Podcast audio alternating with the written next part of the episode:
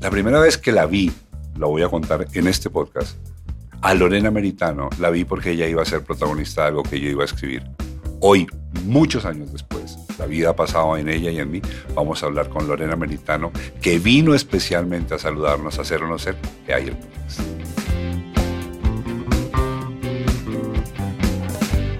Yo no estaba preparada ni física, ni psicológica, ni emocionalmente para vivir todo lo que viví. El dueño del mundo me dijo llorando que a la esposa le dio cáncer y se le murió y no pudo hacer nada. Y dimensioné, podés ser el dueño del mundo, igual te podés morir mañana. Para mí la muerte es fría, porque la viví en el cuerpo. Y si antes amaba el calor, ahora lo amo más. Por la vida, por, por esta invitación, por este reencuentro. Muchas gracias, Chin. A todas, Salud, todos, salud. todes. Salud. Chin, chin. Lorena, rico. pues esto es, a ver, yo creo que esto es cuando estamos como cerca de 15 años después, más o menos, que se hizo la lectora. La lectora, a ver, yo llegué 2001 por Ecomoda y la lectora le siguió 2002 o 2003. Estamos a 20. O sea, a 7, a 10 años. no, estamos en 2023 Ah, y sí, eso era a vein- 2003. Pucha, Lorena, no seas bárbara. No me digas eso ahora que me digo- toca parar el podcast e irme a deprimirme ya. 20 años no es nada que febril la mirada. Pucha, Lorena. 2000 2002 encontré en internet. Última emisión en el 2003. O sea, No, igual la pasó Señal Colombia porque ahí la pude ver hace menos tiempo. Bueno, e- en ese no, momento, última emisión, pues como en, en estreno. ese año, ese año nos conocimos. Bueno, pues lo que quiero decir acá, eh, eso la gente lo sabe sin duda, es que te quiero contar todo el tiempo que ha pasado, todo lo que ha pasado en tu vida, eh, en la de todos los seres humanos, por supuesto, en la mía. Pero tengo memo- memoria indeleble de algo que me ibas a contar tú, pero te lo voy a contar yo primero. Porque es que en lo tuyo estoy seguro que no va el mismo elemento que en el mío. Y la primera vez que yo te vi. A ver. Es que la, y, y te lo voy a contar. Pero lo voy a homologar aquí en este podcast a personas que nos inspiran eso. No necesariamente las que no hicimos eso, no nos inspiraron eso, nos inspiraron otra cosa. Pero a algunas personas que nos inspiran eso, les hacemos un regalo. Y es que yo les cuento, generalmente personas que estoy conociendo en ese, en ese instante, le digo, ¿qué siento por usted ahora que lo estoy conociendo? Wow. En este instante y me comprometo a decir la verdad.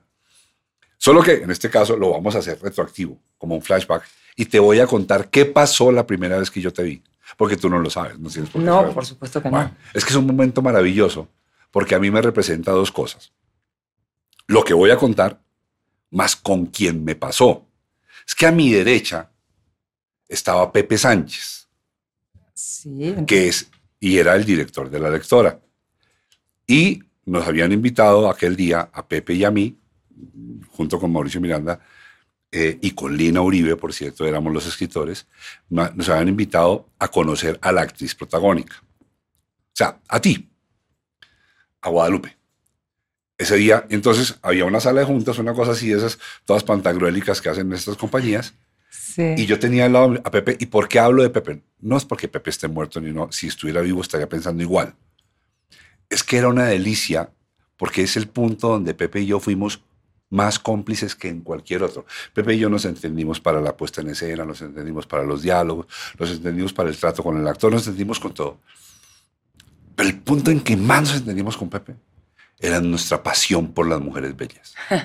En eso era increíble y en eso no había distancia de edad. Él era más adolescente que yo. Es, es más, ahí el adulto era yo. Él, él se enloquecía más que yo. Y era un señor, Pepe. Por favor. Y además de eso, a esa edad, porque Pepe me tendría que llevar a mí unos 35, 40 años, Pepe lo hacía con una gracia, con una elegancia que, mira, nunca se vio verde, nunca se vio vulgar. Y el caso es que entras tú, Pepe está aquí a mi lado, y bueno, y entra este monumento. Es que de verdad, se los digo, Era Cu- joven. cuan- Cuando, cuando, cuando, cuando digo monumento, no me estoy refiriendo a, ay, está buena, no, nada. No, toda ella movía el viento cuando caminaba. Y Caminaba, seguramente- en- caminaba en, en, en, en- en- a 60 cuadros, despacito. Sí, sí, sí. Se sí, le movía el sí. pelo. Y, y, y así, así. Y eso es algo que ella trae. Eso no tiene que ver con ni con la edad ni nada. Hoy sencillamente llegaste donde tu amigo, no llegaste a un casting de una compañía. Gracias. Eso lo tengo claro. Pero, pero traías eso. Y Pepe y yo, Y yo, él era el director y yo el escritor. Y los dos quedamos como cualquier eh, fanático a la entrada de un estadio viendo entrar a cualquier reina de belleza. Éramos, Pepito, ¿usted está viendo? y Pepe era, mijito, no me interrumpa que estoy mirando. Pepe, está- ahí está pintado Pepe. Mirá vos, y yo el recuerdo que tengo, yo llegué a este país que amo profundamente, del cual no tenía ningún prejuicio, ni, ni bueno, o sea, no tenía ningún pensamiento ni bueno ni malo. Sí, solo uno, el 5 a 0. Era lo único que yo sabía de Colombia. Venías dolida. No, no, no. No, vení, no vine dolida, si no, no hubiese venido. Ya no era masoquista a los 30 años. O sea, yo creo que venías, y no te interrumpo más, aburrida de oír una cantidad de tarados eh, decir 5-0, 5-0. Yo sé que los argentinos sufrieron No, mucho y me lo hicieron sentir Claro, acá sí, desde sí. que llegué Eso hasta el día de terrible, hoy, eso- hasta que un día sí me salió el argentinazo y le dije, gana un mundial y después hablamos. Sí. A un técnico y nunca Bien. más me dijeron ni mu. Y era antes del tercer mundial. Pero bueno. Estoy contigo. Y yo me acuerdo que llegó invitada, yo estaba casada, retirada, viviendo en el campo en Argentina. Y pues llego invitada, contratada a ser Ecomoda, la mexicana de Ecomoda, la contrafigura de Ana María Orozco en una miniserie que se hizo para Univision, eh, el spin-off de Betty la Fea. Hago eso y yo ya terminaba esa y me volvía. Y me ofrecen, pues yo ya se me había acabado el contrato, ya tenía que agarrar mis bártulos y me regresé a Argentina y me dicen que me ofrecían eh, ser coprotagonista de una serie y me hablaron de los escritores Mauricio Nava, Mauricio Miranda, bueno, y todo lo que ellos habían escrito en este país, las eminencias que eran, y una reunión, pero a mí me hablaron de casting, que a una reunión con los escritos. Y yo me acuerdo patente en un primero o segundo piso, porque nosotros tenemos planta baja y primer piso, y para ustedes nuestra planta baja es el primer piso. No sé si era primero o segundo. Llego en una mesa larga de gente importante del canal. Y nada, pues ahí tuve el honor y ahí estaba Pepe, Guillermo el productor, eh, bueno, Guillermo Restrepo. Guillermo Restrepo y, y luego tuve que castear muchas veces para encontrar al cachorro Karen, para encontrar al Que compañero terminó que- siendo Fabio Rubiano. Fabio Rubiano, que sí, ya hemos sido pareja en ficción después varias veces más. Y yo siempre lo digo, y no, no es demagogia, porque como lo dice Mauricio, no vengo a hacer casting, para mí fue el mejor proyecto que hice en este país a nivel actoral y a nivel humano también. Fue, a mí, a nivel calidad pues, cinematográfica o de serie, o como le quieras llamar. Pero yo me acuerdo patente el día que te conocí. Pero Lorena. patente. A mí me agrada mucho lo que acabas de decir, lo, lo que acaba todo, pero el, el último pedacito me gusta mucho. Además porque, pues, yo solamente miré Wikipedia tuyo para mirar tu, tu, tu, tu ci- tu ciudad de nacimiento y eso para saber si Está eres por- equivocado Para Wikipedia. saber si era porteño. Y no tienen la lectora reseñada. Es que primero, en Wikipedia obviamente no lo hice yo. Sí, Y yo que sé. la gente sepa que Wikipedia lo hace cualquier pelotudo, pelotuda que está al pedo en la casa y te inventa cosas además. Entonces, digamos a ponen Wikipedia, y ¿dónde naciste? No tengo ni idea, pero alguna no- vez no, yo leí. busco Wikipedia. Porque a mí me dijeron que decía que era colombiana argentina y yo soy argentina, No, no, a no, mucha es que- honra. no, no, lo- Amo lo- a Colombia profundamente. Yo- lo que yo creo que dice que es correcto, tú naciste en Entre Ríos. Concordia. En, en Concordia, Entre Ríos. Lo Ah, que alguien lo corrigió. Pero es que Wikipedia no lo escribe uno. O sea, no- lo creo que lo escribe. En la casa cualquiera puede entrar en Wikipedia y poner cualquier cosa. Cualquiera, sí. Es peligroso. No, Wikipedia. pero, pero si hay un algún proceso de que alguien debe aceptarlo. No, no sé muy bien cómo se hace, pero yo he visto a los, los estudiantes que estudian periodismo, los ponen a, a llenar alguna cosa de Wikipedia y tienen que aceptar. Yo no sé quién lo acepta, pero hay, hay un proceso de aceptación. Pues yo nunca le acepté nada de mi Wikipedia. Así que vos podés hoy, podamos hacer Bueno, un el- el Wikipedia ca- nuevo. El caso está, está, está, está, por lo pronto está correcto. No eres porteña, está no, soy eh, concordiense Sí. para Entrerriana, que es un- una provincia en Argentina, que sería un departamento en Colombia. Sí. Es la provincia de Entre Ríos porque pues, de un lado está el río Uruguay, del otro lado está el río Paraná. Son ríos que nacen en, en Brasil, en la región, zona de la Mesopotamia argentina. Misiones, eh, Corrientes y Entre Ríos. Al norte de Buenos Aires, y para que la gente se ubique, Concordia es frontera con Uruguay. Nosotros vemos a los uruguayos a- en el carro ahí, nos, nos cruza un río. Ujú. Que yo iba con mi abuelita en lancha cuando era chica, pero después, ya como cuando tuve, no sé si nueve, diez años, ya existe un puente, la represa de Salto Grande, que cruzamos por el puente Uruguay. Ahí nací, me crié y pues soy orgullosamente concordiense. Concordiense se dice. Concordiense. Concordiense, entrerriana y argentina. Y, y bueno, me imagino que, que ¿Me regala un segundo? le regalo un segundo. Los interrumpo para poner un poquito de suspenso a esto y para decirles que se, co- eh, lo comenten, lo compartan, le den like, se suscriban, nos hagan crecer. Entonces, Cero No Será y el podcast es la voz de los que son. Gracias, es que nos toca darles pedal para que se suscriban. Pero ya, no, ya. y a mí me dan y yo les hago bombo también. Por en favor. Todas las redes. ¿Nos has visto? Gen- eh, sí, por Mauricio.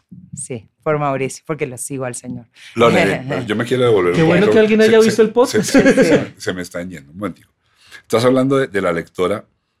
Que no Y- está en Wikipedia, que alguien esté en No, su no, casa no, y que espera, escriba espera, en espera, Wikipedia. ya no importa, ya. lo- ya que- que- que- quería solamente oír lo que dijiste, porque cuando lo leí, cuando, te voy a confesar, cuando yo lo leí, dije, tengo clarísimo que esa es nuestra responsabilidad, para que sepas, todo lo que dijiste yo lo sé. Dije, ve, qué curioso. Yo creo, eso fue lo que pensé yo, yo creo que lo más importante que ha hecho Lorena Meritano en Colombia es la lectora. Estoy de Y verdad. me te lo encanta digo, que sin ¿eh? que yo te diga nada, No, porque nosotros nos hablamos hace me lo 20 estés así, diciendo. Me lo- y yo sé que no me lo estás diciendo por ser No, políticamente correcta conmigo. no, no es es que de verdad fue un proyecto enorme, Sí. en todo sentido. Yo, yo quiero decir que alguien corrigió Wikipedia y dice 2002-2003 la lectora. Pero vos recién o ya estaba corregido entre No, lo no que sé. Mauricio lo leyó y ahora. no, no- no sé qué tan rápido, pero ya, ya al menos dice Mm. Wikipedia. Y vale aclarar que la gente cree que, que lo exitoso o lo bueno es lo que tiene rating o lo que ven millones de personas. Yo no lo vivo así. Yo en lo personal, a nivel personal y a nivel profesional. Tal vez los proyectos eh, profesionales más importantes que he hecho son los que la gente menos ha visto. Una telenovela que hice en Perú, que se llamó Escándalo, que fue antes de venir acá, a nivel telenovela, y La Lectora en Colombia. Eh, y también Amas de Casa Desesperadas, que es Colombia, pero la filmamos en Buenos Aires, un sitcom, que también yo siento que como actriz y como proyecto y todo fue muy importante. Pero de lo que filmé, grabé, o como le quieran decir, en Colombia, fue La Lectora. Por el guion, por el director, pues Navas Miranda, la señora yo no sabía que era una de las escritoras que la nombraste, Eh, Lina Uribe. Lina. Uribe, por el director, por los actores, por, por todo lo que significó.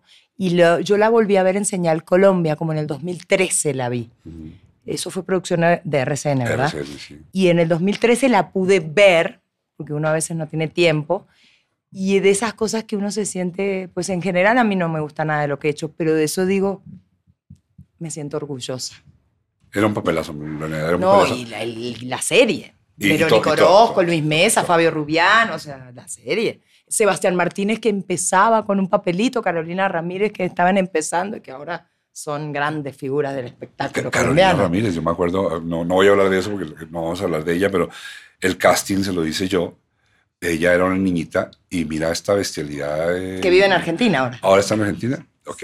Bueno, entonces ahí te conozco, vivimos la lectora, me gusta mucho lo que digas eso, porque yo creo que la lectora es un producto que, que es extraordinario y por razones de no sé qué, programación o algo, pasó como, como ahí, no, no, Sí. no, no, no, fue gran, no fue gran cosa, eh, pero es un gran producto. En, Sí. te- en términos de historia, la historia es de un libro de un señor que se llama Sergio Álvarez, Me lo leí al libro. el libro es espectacular, Sí. o sea, no había ninguna dificultad en hacer una buena historia porque la historia ya estaba en el libro, era Bueno, espectacular. hemos leído libros maravillosos donde después los guionistas lo hacen mierda. Claro, porque no le- fue el caso les da por arreglar el libro, les da por arreglar el libro. Mira, aquí en Colombia hay un caso con una historia que se llama eh, La Boca del Lobo. La Boca del Lobo es un liberazo, es un libro que escribió un tipo con un gringo, un tipo que, el tipo que entregó al cartel de Cali. El cartel de Cali, según las teorías, se, se, se, se termina fracturando porque un miembro del cartel de Cali lo traiciona desde el interior y le da la información que necesita la policía para eso. Ese tipo, por apellido Delgado, le cuenta su historia a un, escritor gringo y ese escritor gringo escri- es- escribe un libro que se llama En la boca del lobo. Es, es un libro, tú no puedes parar de leer. Ay, eso. hay que leer una novela. Tú- Sí, pero ba- basada, pero basada en basada en lo que pasó con este tipo. Hay que leer. Pero mira, tú no puedes parar de leer. ¿Lo tú no escribe? puedes parar. Ah, bueno, no importa. pero Pero en Colombia se creo que es el apellido Delgado, sí, claro. En se Colombia consigue en la. Panamericana. En la boca del lobo. es, es toda la historia de un tipo que, que ingresa a trabajar al cartel de Cali para una cosa que no es delito y termina inevitablemente teniendo que trabajar como delincuente y ya metido en el bollo lo que dice es la única manera de que esto se acabe es que yo los delate. Y el tipo se vuelve un espía adentro y los delata. Es una cosa Maravilloso. mira, mira nomás lo una que te estoy serie, diciendo. una película. Está buenísimo. Y mira, la compraron los derechos, los compraron aquí en Colombia. Sí, para dañar la historia y lo Ah, lograron. qué cagada, Hicieron todo lo posible y lo Y lograron. lo lograron. Compraron para sin dar arruinarlo. nombre, la hicieron Sí, serie o sí. película. Es serie, serie. Estuvo en Netflix muy pobremente Ah. hasta hace no sé cuánto, pero de verdad. Entonces, para decirte, yo ¿Puedo creo que... contar algo de la lectora Ah, que me les- acabo de acordar? Y les- después, si quieren, hablemos de, de todo lo que quieran, eh, porque eso en realidad es lo que nos unió y lo que nos trae también hasta el día de hoy. Una inmensa admiración y cariño, 20 años después. Yo me acuerdo que uno de mis sets principales era cerca de la Plaza de Bolívar. Y un día el señor, pues él- para nosotros, él, imagínate el escritor de lo que vos estás personificando y haciendo, él fue una noche, creo que era una tarde, teníamos muchos exteriores de noche y muchas noches, era nada de sets, todo- era cine. Y vos fuiste a ese lugar y vos me contaste que vos habías ido a la escuela en ese lugar. Mm. ¿Estoy mintiendo? No, claro. me acuerdo roda- patente. rodaron en mi colegio. Que, que además viste, te mostré una placa en un- uno de los, de los salones de- donde estaba una placa en piedra, donde Sí. estaban los mejores bachilleres de todos los Sí. años. Y en 1978, si aún está, por ahí estaba. Claro, rodaron. ¿Quién está, colegio. usted? Sí, yo. Sí, pero me acuerdo, No, mira que te estoy hablando hace 20 años y nosotros no hemos vuelto a hablar, lamentablemente. Y me acuerdo que un día el Mauricio nos visitó este, en el set, que nos estábamos grabando. Una casa lindísima. Una casa que está en una, que es en una callecita o carrera, no sé si Calle, calle, calle, calle. Que, que desemboca en la Plaza de Bolívar. Sí, Yo sí, sí, ahí claro, mucho- en todas las esquinas. sí. y él contó que ese había sido su colegio. Mm. Es más, yo después vos fui, tuve esa locación muchísimos años después con Fox y me acordé de vos, porque dije, Claro. ah, mira. Porque ahí pusieron un restaurante argentino que Mi creo viejo. que el viejo. No, pero delicioso. ese está al lado, ¿Sí? no es en la casa. Ok. Sigue existiendo mi viejo de Carlitos, sí, sí, sí. sí. ¿Está ahí todavía? Es al lado porque con Pepito al- almorzábamos mucho en mi viejo haciendo la lectora y está todavía. Sí. Bueno, y ahí nos conocemos. Ay, no. Eh, nos, nos despedimos. Súbelo, súbelo, súbelo. Que salude. Voy a Sí, subirlo. Sí puede. si Dale. quieres. Vení, Petizo. Vení, vení. Tan bonito. ¿Cómo es que se llama? Fidel. Hola, Fidel. Comandante. Ah, Es izquierdoso el perrito. Ah, no hablemos de política, ni de política, ni de religión, ni de fútbol, aunque yo hablo, no tengo problema, ¿eh? pero a veces es mejor en las mesas. mira, pero hablemos de este tiempo en que nos despedimos. Entonces hacemos, hacemos la lectora. Tú haces un papel espectacular, espectacular, espectacular, espectacular. Eh, y te vas, como nos pasa en este oficio a todos, pues somos muchos y, y por alguna razón yo sigo atento a tu vida. No es porque yo siga, no sé, no sé, quizás porque, porque fuiste muy importante en ese proyecto, porque eres una mujer extraordinariamente especial. No sé, por muchas razones seguí atento a tu vida. Y quiero hablar de que yo tengo la intuición de que tuviste, yo, vam- vamos a hablar del proceso del cáncer y todo eso, pero no me voy a referir a eso ahora. Tengo la sensación de que tuviste un viaje de crecimiento muy profundo, tan profundo que a mí, desde la distancia, me llega la sensación de tu viaje. ¿Me explico? Sin haber hablado nunca, perfecto. sin haberte llamado nunca, sin tener un amigo en común, No. sin que alguien me diga, oiga, sí supo que Lorena se ganó la lotería. No tengo nada de eso. Pero en la lectura yo decía, pucha, esta mujer se hizo un viaje del que yo quisiera conversar. Y voy a dar un titular para que tú sigas y, y nos digas todo lo que quieras. Tú, yo creo que hay personas que nacen con una, con una, con una marca de, de éxito, con sentidos de la vida. Hay personas que nacen con sentidos de la vida. Yo me acuerdo cuando, cuando yo escribí la, la Sombra del Arco Iris, una telenovela que yo dirigí, la única telenovela que he dirigido en mi vida, que la protagonista era Yeleni Civic y Miguel Baroni. Qué mujer. Esto era una, esto era una historia de una, de una dealer, una croupier, una mujer que está secuestrada en un casino por unos cuentos, pero la mujer tiene mucha suerte. Como croupier tiene mucha suerte. Y me acuerdo de un parlamento que yo escribí para ella, para Geraldine, dicho por Álvaro Bayona. En aquel momento, Geraldine y yo éramos esposos, Fernando no había nacido.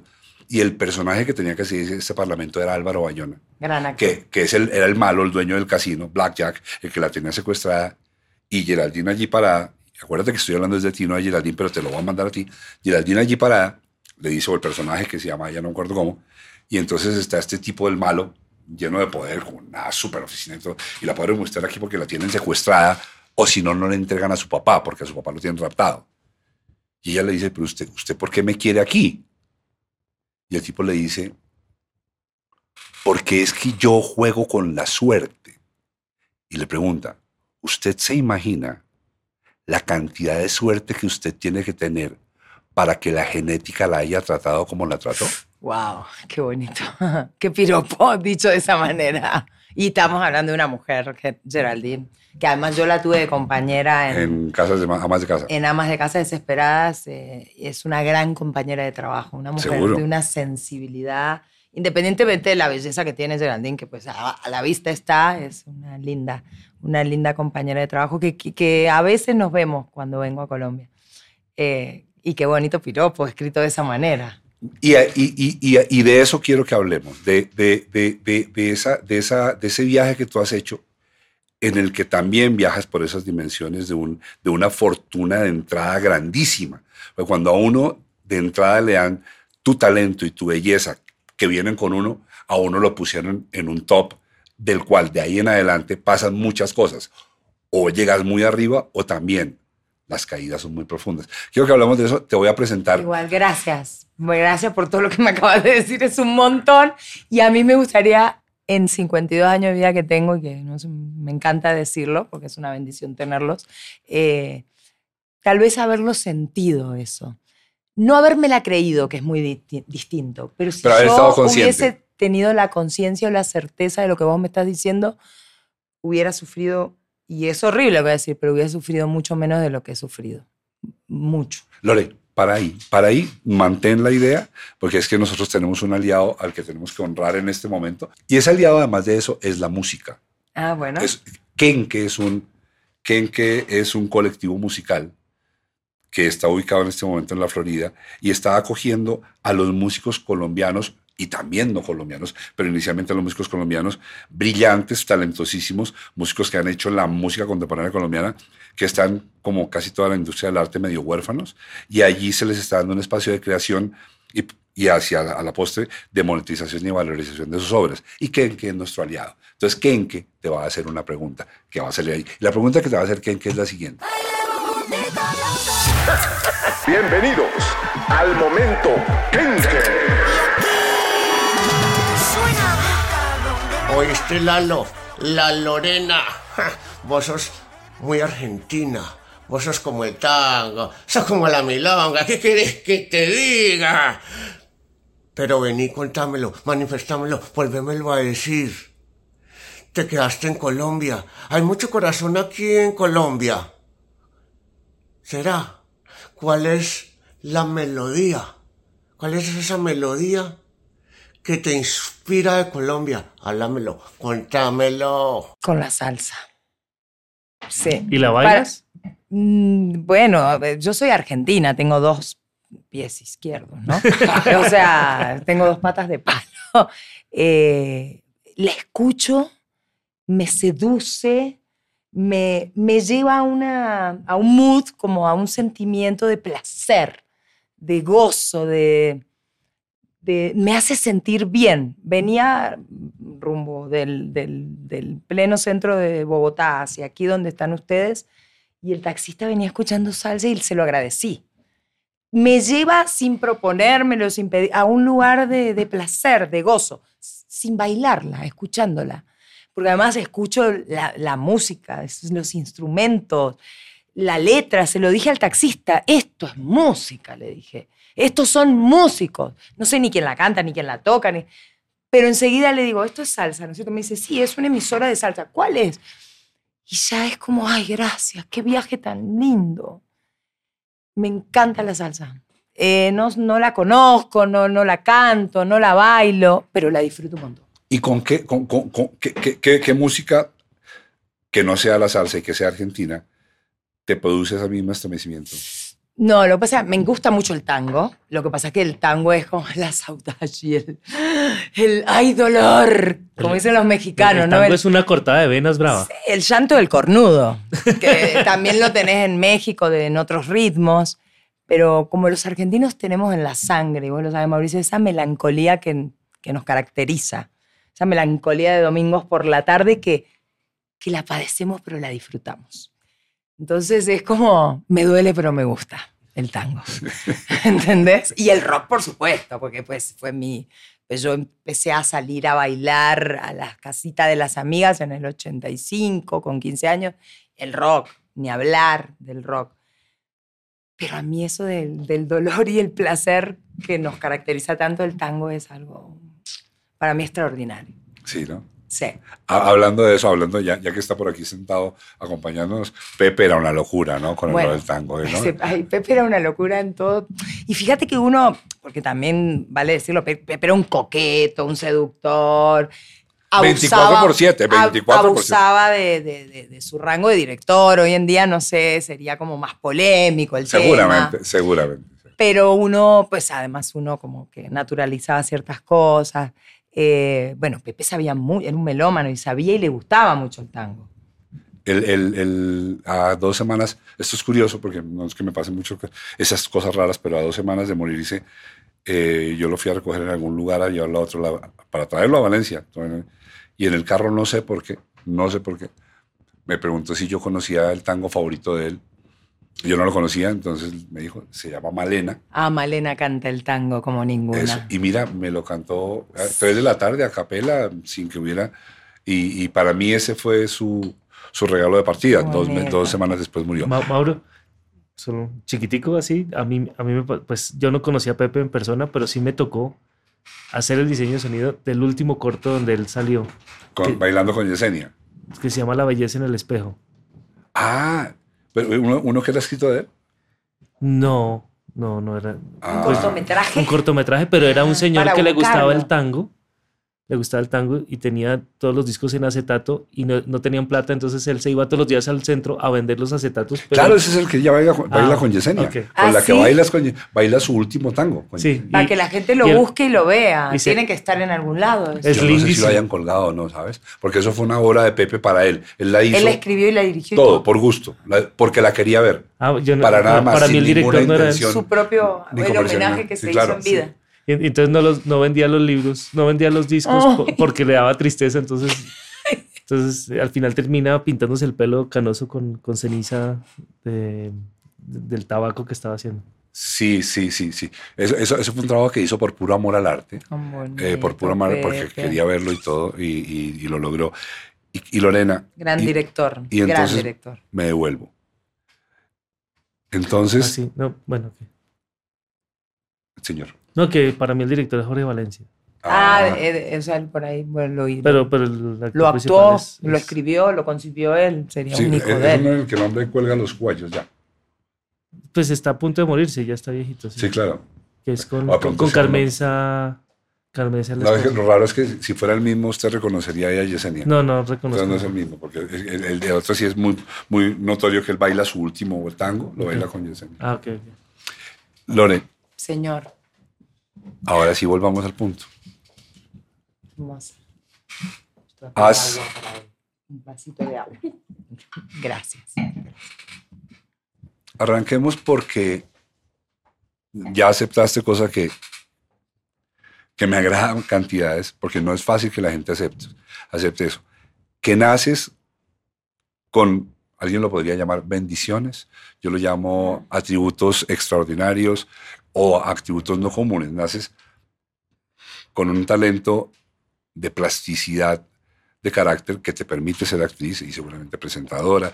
Seguramente lo que hubieras querido trabajando con tu cuerpo lo habrías logrado porque na- naciste genéticamente con una flexibilidad mental y corporal que te permite hacer eso. Además de eso, y te pido que no lo pongamos entre la discusión ahorita, eres realmente bella. Cuando digo realmente bella, quiero ser muy, muy, muy científico en el asunto. O sea, eres una mujer sobre la que es muy difícil no generar at- atracción y mirarte. Eso técnicamente se llama que eres bella y eres atractiva, y eso es un crédito de, la, de, la, de, la, de nuestra sociedad contemporánea, precontemporánea anterior. El ser bello siempre ha sido determinante. ¿Puedo en la preguntarte historia de la algo? Porque esta es una discusión que yo acabo de tener con dos, con dos grupos de personas diferentes en Argentina. Eh, una con unos amigos venezolanos en Argentina y otra en realidad la- lo planteé ahora que acabo de llegar a Colombia. Que para mí la belleza es totalmente subjetiva. Eso es mi concepto. Las personas me lo discuten a muerte. Me dicen, no, porque lo que es bello. Pero ¿qué es lo que es bello? Lo que es bello para mí, para vos puede ser horrendo. Eh, eh, Yo te pregunto, la belleza es algo subjetivo. Es. Yo estoy totalmente de acuerdo contigo. Bueno, solo que, agradezco tu. solo tu que- concepto. Adicional a que En la algo subjetiva de nosotros, de todos, eres bella. Ay, Gracias. Gracias. Democráticamente, Sí, democráticamente, declaramos. E- e- Esa, esa suena más bonita que la que yo te voy a decir. La A mía ver, es muy científica. dila, nada no, más. es que hay tipos de belleza que por causa de muchos factores, biológicos, genéticos, antropológicos, antropomórficos y culturales, se, con- se consideran el estándar, el paradigma de la belleza del momento. El Obviamente, tu paradigma comparado con una mujer del siglo XIII no es. Tú seguramente serías una arangaruta. Pero en el paradigma de- del tiempo que te tocó vivir, tuviste la suerte de que tu fisonomía natural, sin que hubieras hecho nada, coincidió con el paradigma. Que, que es- igual pasa con los tipos, ¿no? Hay tipos que uno dice, pues el tipo es un repapito, pero es que me han vendido toda la idea de que repapito es como él. ¿Y qué hago? Así lo tengo, ¿cómo me lo quito? Sí, sí, sí. esa- Entonces, sí. si, si, si, si me- si a mí me dices que, que, que este eh, Brad Pitt es guapo, sí, hombre, es guapo. Sí. Gústeme o no me gusta. Y buen es guapo. Porque además de eso, pues obedece al paradigma de belleza que me. Entonces, a los estereotipos. si me aceptas ese argumento, Sí, de- pero no, no. pro de la Estoy de conversación. acuerdo con vos. Entonces, Eh, con sus pros y sus contras, que tenga eso, ¿no? tienes eso, tienes eso. Y además de eso, tienes una, una fuerza en el carácter que te ha permitido volar como has volado. Porque, pucha vida, estabas eh, primero en Entre Ríos, en Córdoba. Co- Concordia. Concordia. Entre Ríos. Luego de eso, no sé a dónde pasaste. El caso es que desde muy lejos, 7000 kilómetros, llegas a Colombia. Y llegas a Colombia y en Colombia te ganas una titular. Porque, digamos, la de Comoda te la ganaste por ahí atrás, pero luego la de la, la- la de la lectora te la ganaste con Ah, tu sí. trabajo. Ya no es porque vimos una foto bonita. Sí, señor. Bueno, esa mujer que yo conocí tiene el mismo empaque de la que estoy mirando ahora veintitantos años después. Porque, aclarar, no te he visto en todo ese tiempo No. personalmente. Qué loco. Tiene el mismo empaque. No, llegaste aquí, como dije al comienzo, como amiga. No llegaste a casting. Pero la fuerza, la fuerza de la presencia es inevitable para que acordemos eso. Mm. Eh, yo diría, Lorena, que tu belleza en este momento es mucho más atractiva, quizás menos intimidante que la de hace 20 años, pero mucho más atractiva, quizás porque es menos intimidante. Gracias. Pero yo el concepto. sé, por todo lo que he visto, que eso obedece a un proceso de transformación muy profundo en el que debe haber ciertamente un cáncer, pero yo creo que hay mucho más. No, total. Y de eso es de lo que quiero que me hables. De lo que quieras. Dale, ¿qué pasa? Hay un- el título de un libro que me encanta, que la verdad lo- debo reconocer que no lo he leído, me lo han recomendado un montón, pero no lo he leído, que se llama, pero me identifico con eso, que se llama Morir para ser yo. Y me identifico mucho con eso. Porque en realidad me pasaron muchas cosas, como a todas y a todos. Nos pasó la vida. Gracias Algo a le pasó a Dios. Y todavía estamos acá, ¿no? Hasta, pues, hasta donde elijamos o elija el universo, Dios, en lo que uno crea, o la elección de personal, porque hay gente que elige irse. Y es muy respetable, aunque a los de alrededor nos cueste un montón. Eh, pero bueno, hay un laburo, como decimos en Argentina, un- una aceptación de muchas cosas, un querer evolucionar, un buscar ayuda, un aceptar que nos ayuden y un laburo, un trabajo constante, diario, que puede sonar como, pues, re pesado contarlo o escucharlo. Eh, y no es esotérico, no, es práctico y pragmático. Eh, te pasan cosas y, y a todos nos pasan cosas, ¿no? Nos pasan cosas buenas y malas. Eh, y es tomar eso y decir, bueno, ¿qué hago con esto? Y lo más fácil es victimizarnos. O por el otro lado, creerme que soy, no sé, el campeón del mundo. Y el aterrizaje, como dijiste vos. Vos te crees que soy el campeón del mundo hoy, pero tarde o temprano caes. Y también te pasan cosas que son tristes y dolorosas y es, bueno, ¿qué hago con esto? ¿Para qué? Me, ¿Para qué? Y en ese para qué en las respuestas de ese para qué está el, pues, en los cambios, el revisar, el buscar ayuda terapéutica, el, desde cambiar la alimentación, desde el tomar conciencia para qué estoy acá, qué es lo que realmente quiero. Pero cuando ya te ponen un cáncer, como dijiste vos, decir, bueno, ya uno se pone menos esotérico y es, bueno, pues te puede morir mañana, pasado, traspasado y encima sufriendo. Que es uno, que no, es como, yo me equivocaba mucho y decía que el cáncer es un maestro y ya deconstruí eso y dije, no, porque si lo estoy llamando maestro me va a querer volver a enseñar otras cosas y yo ya está, no quiero aprender más de eso. Ya está, ya pasó, fue un ex- algo que pasó por mi vida, que me quitó los senos, los ovarios, las trompas, el cabello, las cejas, las pestañas, los ahorros, la posibilidad biológica de ser madre, en un momento, la, o sea, pasaron muchas cosas. Y lo más fácil es victimizarse, porque nos, la religión, lo que quiera nos enseña, "Ay, pero ¿por qué yo si tengo 43 años y estoy enamorada y estoy en un embarazo in vitro y yo nunca pude ser más? Pero cuando te corres de eso, de eso que nos enseñaron la religión, la cultura y todo lo demás, que nos, que nos llenan de mucha mierda la cabeza, que no nos ayudan mucho. Y decís, ¿para qué a mí de verdad? Y ahí empezás a decir, a ver, ¿cómo, cómo me alimento? Ah, bueno, yo como carne, como lácteo. Empe- compras un libro o vas a una cita de una persona que sabe del tema. Decís, ah, el aliment- somos lo que comemos. ¿Cómo es eso? Ah, hay que alimentarse. Eh, como el cuerpo me está hablando, entonces buscas una persona que te ayude, la biodecodificación, la de- desprogramación de enfermedades, las constelaciones, el reiki. Yo he hecho de todo y sigo haciendo de todo. Y, y acá estoy. Y sí siento que soy la misma de Concordia Entre Ríos, pero mu- mucho más esa que en lo que me tuve que convertir. Porque yo me salgo a los 15 años de mi casa. No es que me huí despavorida ni nada, sino a mí me ven. Yo desde los cuatro años fui a danza, teatro, venía del palo de, de la danza, del teatro, de la de, estudiaba declamación. En esta época nadie tiene ni puta idea qué es eso. es el arte de declamar las poesías, entonces era el acto del, de la escuela del 9 de julio, el día de la independencia, o el 25 de mayo, y yo declamaba la poesía frente a toda la escuela, porque estudiaba eso. Ya hoy en día no existe eso. Existe el reggaetón.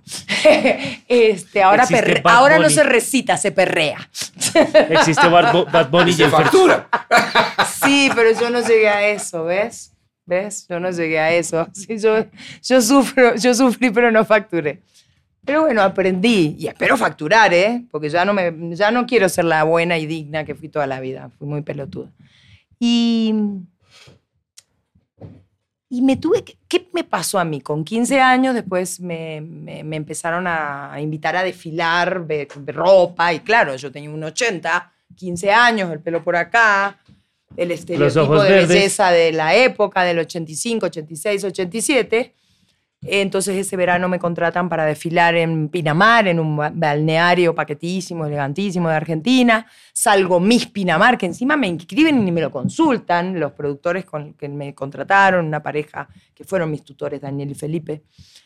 Eh, me voy a hacer campaña de moda Europa, vuelvo portada de revistas, de periódicos, Miss Pinamar. Nada, va, va a Buenos Aires, dejo el hogar, mamá, papá, hermanos, barrio, la cañita de pescar. Yo los fines de semana iba a pescar con mi viejo a la orilla del río. Esa era Lorena. Eh, hogar clase media, no teníamos clase, casa propia, vivíamos en la casa de los abuelos. Pero ¿qué me pasa? Yo llego a una ciudad como Buenos Aires, siendo una provinciana, donde yo hablaba como entrerriana, concordiense, víboras hayes, él, me comía las S, las H las pronunciaba, se burlaban de mí, me cortaron la cara una vez en una pasarela. Pasaban cosas como telenovela. Entonces empiezo a fabricar mecanismos de defensa para sobrevivir. En eso llegan las drogas, pasan por mi vida, me hicieron mierda. Yo no estaba preparada ni física, ni psicológica, ni emocionalmente para vivir todo lo que viví. En el 87 me llama mamá una tarde y me dice, hola, no sé qué, me largué a llorar. Me dice, si estás mal, te vamos a buscar. Me fueron a buscar a Buenos Aires, vuelvo a Concordia. Me vuelvo al colegio, termino la escuela secundaria, pero yo no era la misma Lorena que me había ido. Entonces yo en la mañana iba a la escuela, a la siesta daba clases de danza y me inventé un programa de televisión que llamaba La Revista Concordiense. Yo lo presentaba y lo, lo hacía así, pero en la casa del, del dueño del periódico de Concordia, del Heraldo. Y también empecé a decir las noticias en Cablevisión de Concordia y con eso ahorré, me acuerdo, 600 dólares. Y termino la escuela y ¿qué seguía? Pues a ver qué estudia la niña. Pues, pero Lore, perdóname, no Dime. pierdas el hilo, pero es que No, no necesito que- que me señales una cosa. En ese momento esa niña estaba sorprendida con lo que le pasaba o tú desde niña figurabas que eso te iba a pasar o en tu familia eso ya había pasado. O sea, estabas deslumbrada un poco. No, ¿sabes qué? Y siempre lo viví. A mí es que es muy chistosa mi vida. Yo veo en retrospectiva mi vida y así como en lo, en profe- en lo profesional, sí, bueno, ahora más de adulta uno batalla un montón para conseguir lo, que, lo poco que podemos conseguir a nivel laboral y son mucho más los nos que los sí. A mí siempre toda mi vida, en las cosas que me sucedían o en los vínculos y relaciones que fui teniendo, gente muy conocida con la que me vinculé y todo, yo me tomaba todo con una naturalidad asombrosa. Porque ni yo era, o sea, de estar en mesas con presidentes o con gente, tener vínculos con gente muy famosa internacional y todo, pero yo era como, no me asombraba, ni me deslumbraba, ni me la creía y lo vivía todo como, como participaba y todo, pero con una naturalidad. Cosas que me hicieron bien y cosas que me hicieron mucho daño, ¿no? Y hay cosas que seguramente ni siquiera elegí, porque era una niña. Eh, pero no, yo ni era el sueño de, mío en mi casa, ni de chiquita dije nunca que quería ser actriz, ni... No, en mi casa no se veía televisión. Y cuando te empezó a pasar todo eso, Reina, me imagino Pasarela, ¿cuál era? Portadas de revistas. Me imagino, ¿cuál era la sensación? Te juro que yo muchas veces en terapias y todo he intentado y es Lorena, de acércate. normalidad. Gracias. Pero tampoco era como, ay, me está pasando. No me jactaba de eso, no me. Bueno, también estamos hablando de otra época, no había redes sociales, no había WhatsApp. Digo, cuando yo, muchos años después, ya en México, 95, primera telenovela y todo, yo salía en una revista en México y mandaba por fax a Argentina para que mi mamá vea por fax que yo. O sea, estamos En blanco y negro otra tu época. mamá. Exactamente. Eh, era con naturalidad todo, pero tampoco nunca me deslumbró realmente eso. Tampoco nunca hice nada para buscarlo. Las cosas me sucedían. No- yo no iba a buscarlas. Elena, ¿eso por qué le pasa a uno? Explícame. Yo entiendo que existe un ponte, todo, destino. ponte todo lo profunda que quieras porque necesito que me digas a uno por qué le pasa eso. Existe algo que se llama destino, eh, que es inevitable, que yo siento que hay algo que está escrito en las estrellas, pero también existe el libre albedrío, ¿no? Que uno es arquitecto y toma decisiones. Y en muchas no las toma, pero las vive. ¿Qué sé yo? Las drogas, si yo hoy en día tuviera que tomar la decisión, me pasa que desde la conciencia, la madurez, la responsabilidad frente a mi vida, mi salud, que yo la construyo a la salud todos los días, desde lo que como, lo que no como, desde que no fumo, desde que no me drogo, desde que no rumbeo, desde que no como animal, de- o sea, pero bueno, a los, 50, y- a los 44 empecé. Eh, Con otras cosas dejé de fumar a los 30, dejé de drogarme a los 22. O sea, yo siento que hay una cosa que es destino, otra que son malas decisiones, otras que son buenas decisiones, y después está nosotros como arquitectos, ¿no? Eh, cada- la elección frente a un sí. ¿En qué un no. momento ese destino? Porque veo que el destino, como nos pasa a todos, yo sé que el, el destino nos va envolviendo un poco y un día uno se da cuenta y dice, eh, tú vas manejando, ¿yo qué opino? Ajá. ¿En qué momento de tu destino parece y dijiste, ok, pero ahora como que yo quiero manejar un poquito, no vas a manejar tú solo? ¿En qué momento te encontraste con la conciencia de que tu destino no debía andar solito, sino que tus opiniones importaban? Yo creo que hay momentos que lo hice y me equivoqué muy mal. Por llevarle la contraria al destino. Sí. Por ejemplo, en un momento que, estaba, viste que nosotras, las vos que has convivido y toda tu vida como escritor y además como pues, eh, pareja de actrices, es em, eh, en un momento, por ejemplo, cuando me casé. Y no estoy hablando ni mal del hombre con el que me casé, ni, pero esta cosa del reloj biológico que no era consciente, porque a mí no me educaron para ser ama de casa, ni casarme, ni tener hijos. Nunca yo me recuerdo en la vida haber dicho que me quería casar y tener hijos. En mi vida. Nunca fue un sueño. Susanita no existió en mi álbum de figuritas. No me lo metió mi mamá ni mi papá En mi familia nunca se practicó religión, porque yo vengo del lado de mamá judío, del lado de papá católicos, mi abuelito ucraniano de Kiev, el papá de mamá, del lado de papá italianos y españoles.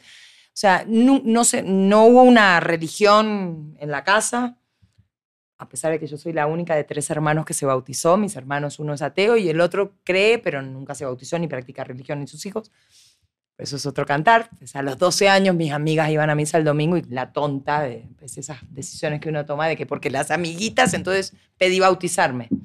Ok. Y la foto es muy chistosa porque yo me di unos 78, mi madrina así, yo así, bautizándome en Concordia en una capillita y mi mamá con una cara de orto así, pero no me lo negaron. Ok. Como no me negaron a los 15 que me fuera, bueno.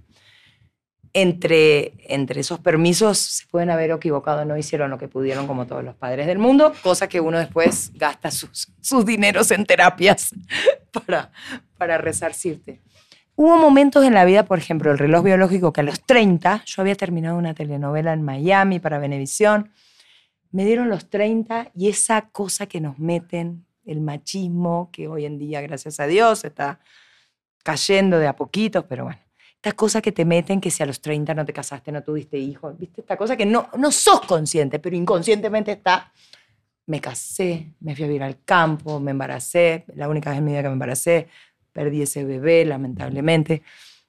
Eso fue un gran... Mira, mi papá, que en paz descanse, de los grandes amores en mi vida, me decía, viví con él, pero no te cases. Me acuerdo patente de esa charla con papá. Y te estoy hablando de una ciudad de 150 mil habitantes. Pueblo, con todo respeto. Y no, esta cosa del reloj biológico y de, lo que, de, de los mandatos de mierda que los hombres lo sufren, sí, el hombre, no sé, ustedes lo sufren a su manera y nosotros ese mandato. Y fue un gran error. Y no hablo mal del chico, porque el chico era un estudiante y re buena persona. Y yo llegué acá casada con él. Eh, ya para la lectora ya me estaba separando, separada. Eh, eso fue un grave error, que me cagó la vida. Y ese es el momento que yo dije, no, basta de... Y yo venía desde, estamos hablando del año 2000, y venía desde el 85 que modelo y después del 93 en México que como que el destino me llevaba a ser famosa, a ser actriz, a hacer teatro, a hacer televisión, a hacer dinero. Y ahí paré. Yo creí tomar las riendas de mi vida. Me retiré, me fui a vivir al campo en Entre Ríos y la recagué. Con la suerte de que un año y medio después me busca Gabriel Blanco, que era mi manager en ese momento. Mimi, escúchame que Betty la fea. Yo ni veía televisión en el campo, iba a la universidad, estudiaba psicología social estaba para la mierda en ese matrimonio, no por él, sino porque no era para mí eso, esa vida, vivir, estar en el campo, pedir la peluquería. Yo una chica que siempre trabajaba y era, a veces me cagaba de hambre, pero ese, en ese momento me equivoqué.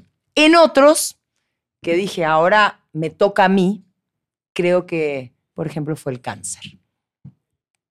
No inicialmente, pero en algún momento del proceso sí logré. Ahí te puedo hacer una pregunta. Desde, tu lectura, desde tu lectura, todos estos, todas estas conveniencias que te regaló la naturaleza, tanto la- el, el paquete que te entregaron cuando naces con todas las fortalezas que ya mencioné, ¿lo consideras el cáncer parte de ese paquete también? O sea, no- tú no tuviste nada que ver, igual que con ser alta, flexible, talentosa, ojiverde, bella, con eso tampoco. O sea, esas son cosas en las que uno no tiene nada que ver. Sí. ¿Tú también lo consideras en el mismo paquete? En parte sí, porque en parte es, es genético. Porque mi abuelito, el ucraniano, Aaron Helfenben, el papá de mi mamá, que eran de los judíos que no recibían en ningún lugar del mundo y que gracias a Dios en Argentina se les dio, lo- se les abrió el puerto y los recibieron y les dieron tierra, los gauchos judíos.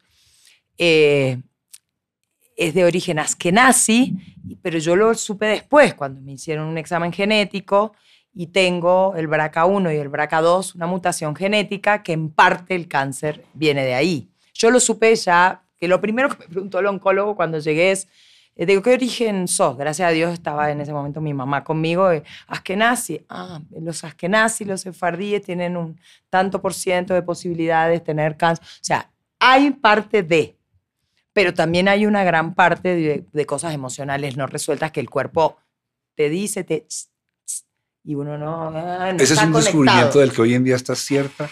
Ese que está, Claro. sí. Lo- o sea, estás convencida de que no, no, hay un pedazo de tu vida afectivo, mental, emocional que ayudó a que, a que esa genética eh, pudiera eh, progresar. ¿Sí? Sí, señor. No, no, es que es así. El cuerpo te chista, te en una gripe, en una gastritis, ¿eh? y nada, uno tira la tierra bajo la alfombra y hay millones de herramientas como para, pues, para sanarlos, para evitarlos y sobre todo para prevenirlo. Pero yo no era consciente, mi ignorancia total, ¿no?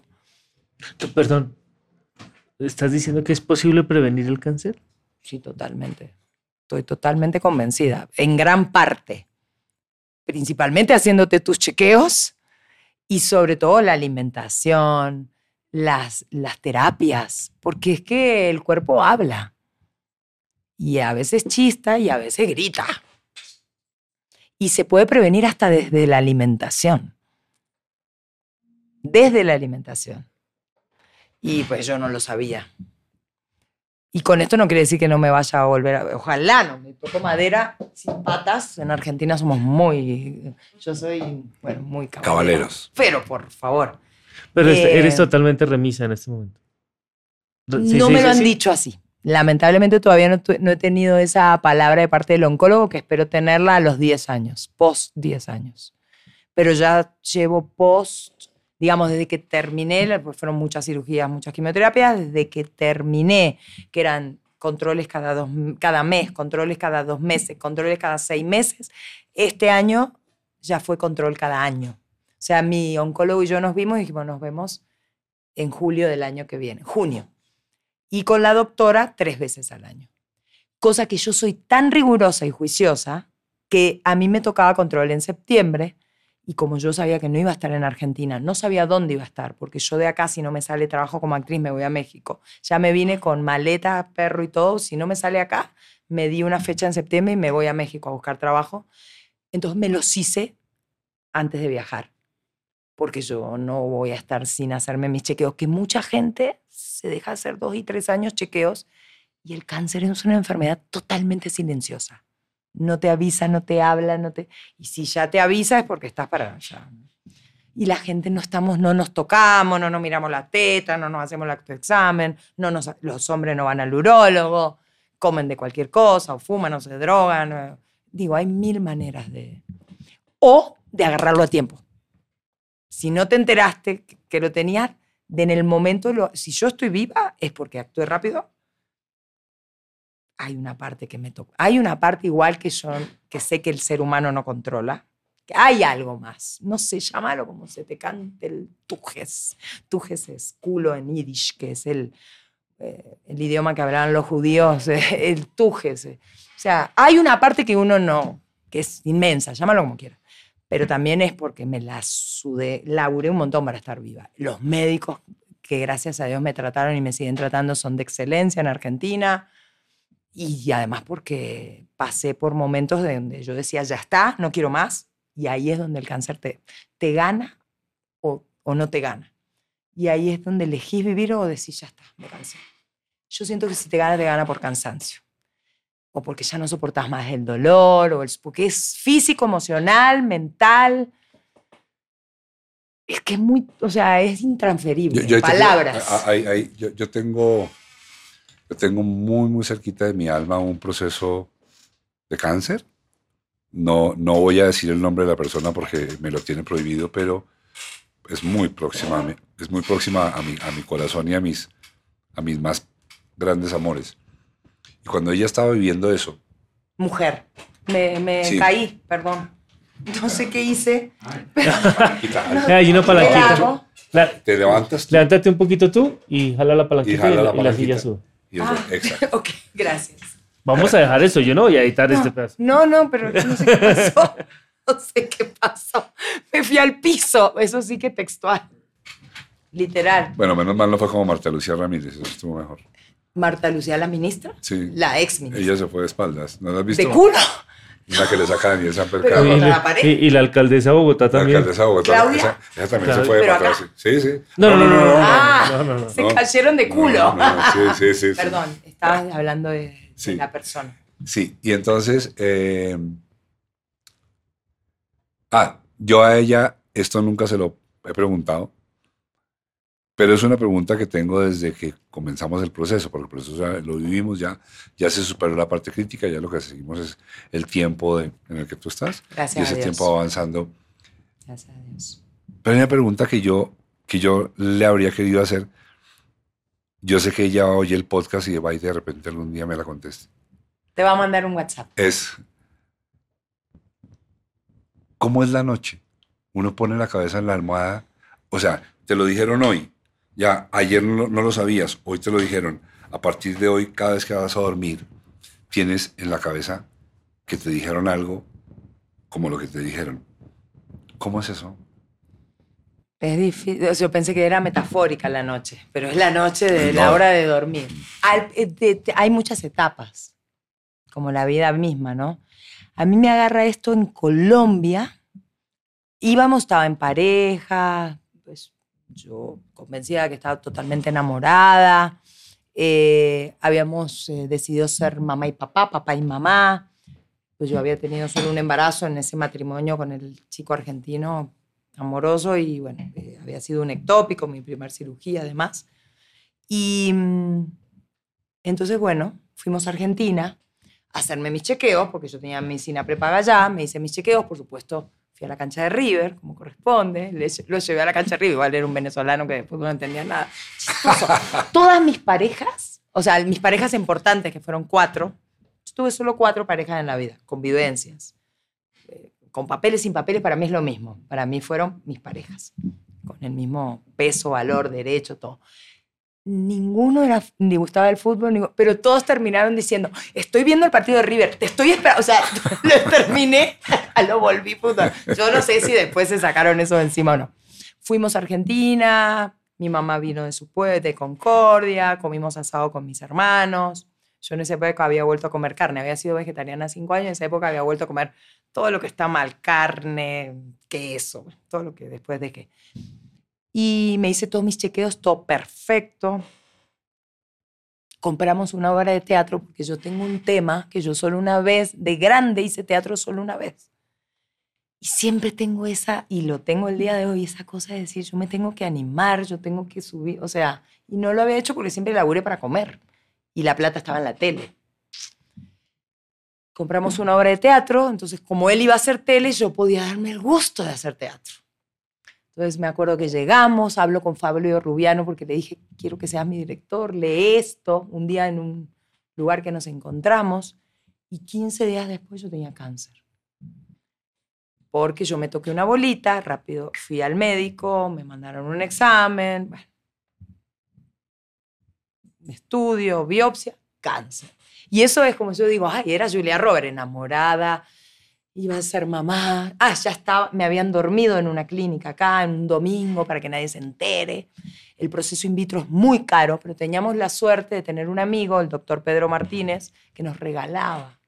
Ya habíamos visto que si mis óvulos y sus espermatozoides no funcionaban, ya habíamos visto, según mi fenotipo, óvulos en Italia y si no en California, que eran más baratos si los míos no funcionaban, yo tenía 43, no se sabía. Ya teníamos todo el plan A, el plan B, viste que uno tiene la vida diseñada y es y entonces me tenían que estimular. Yo dije, "No, no, no, primero voy a hacer la obra, después me estimulan." El auto hizo así, ¡pum! contra la pared, todos esos proyectos se fueron al carajo. Ni hijo, ni teatro, ni nada. Cáncer. Eso fue y estuve acá en Colombia, porque yo vivía con mi pareja acá, con Ernesto, estuve más o menos 20 días que todos los días era hoy una resonancia, mañana una tomografía, pasado una biopsia, luego otra biopsia para saber el nombre y apellido, para ver qué había que hacer. Y cuando ya tuve todo, hablé con mi hermano, que es médico, y me dijo, venite ya. Acá tenés tu familia, tu departamento y tu medicina preparada. No, porque es que Ernesto tiene que... Venite ya. Eso no espera. La inconsciencia, que la verdad la ignorancia es muy grande. Somos todos ignorantes, solo que todos ignoramos diferentes cosas.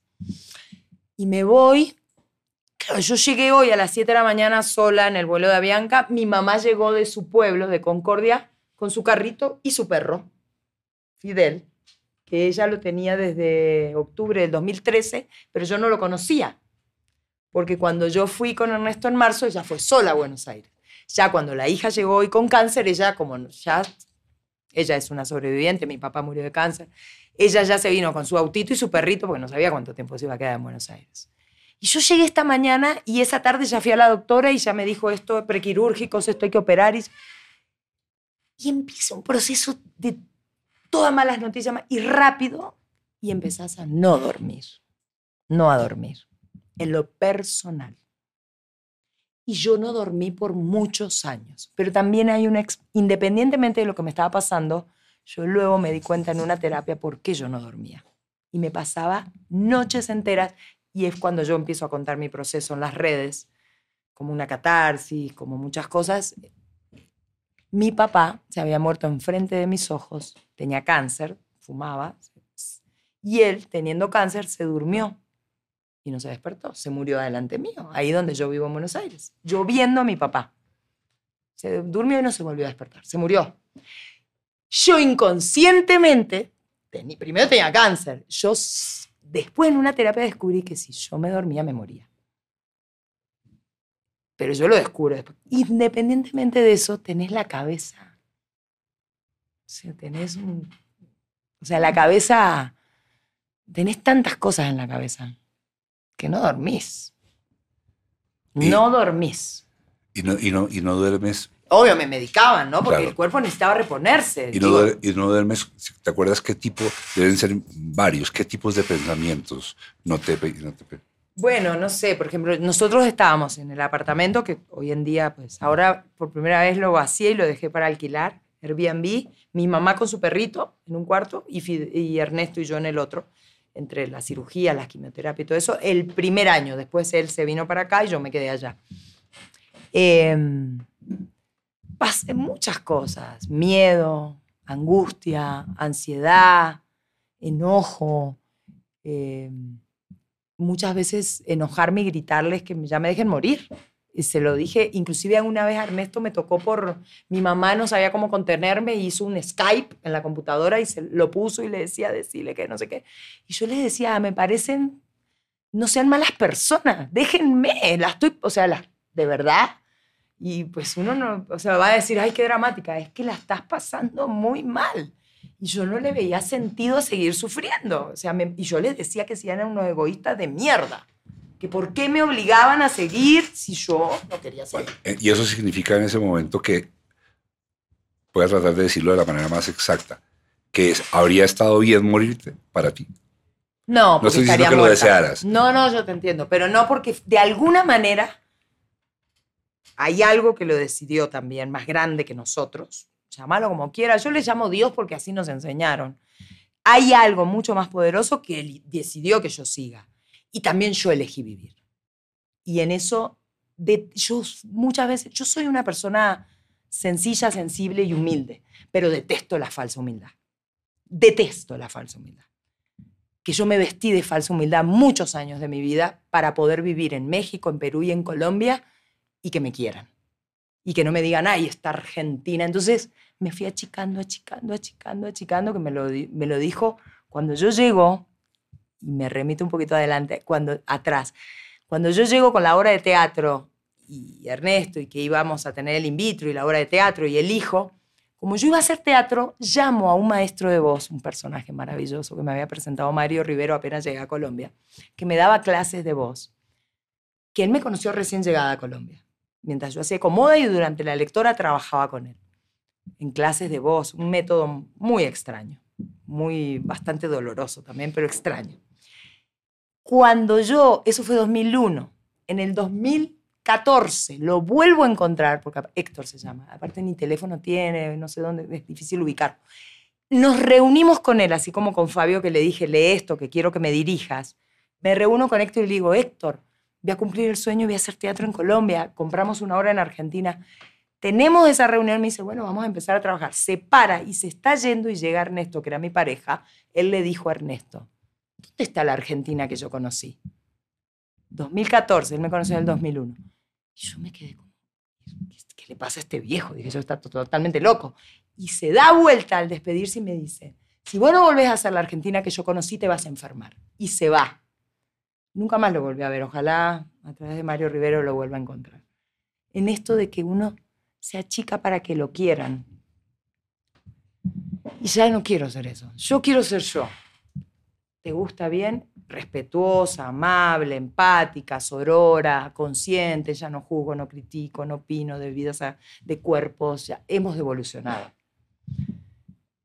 Pero tampoco achicarme para que me quieran, tampoco mendigar que me quieran, que es lo que yo he hecho para poder tener una carrera en Latinoamérica.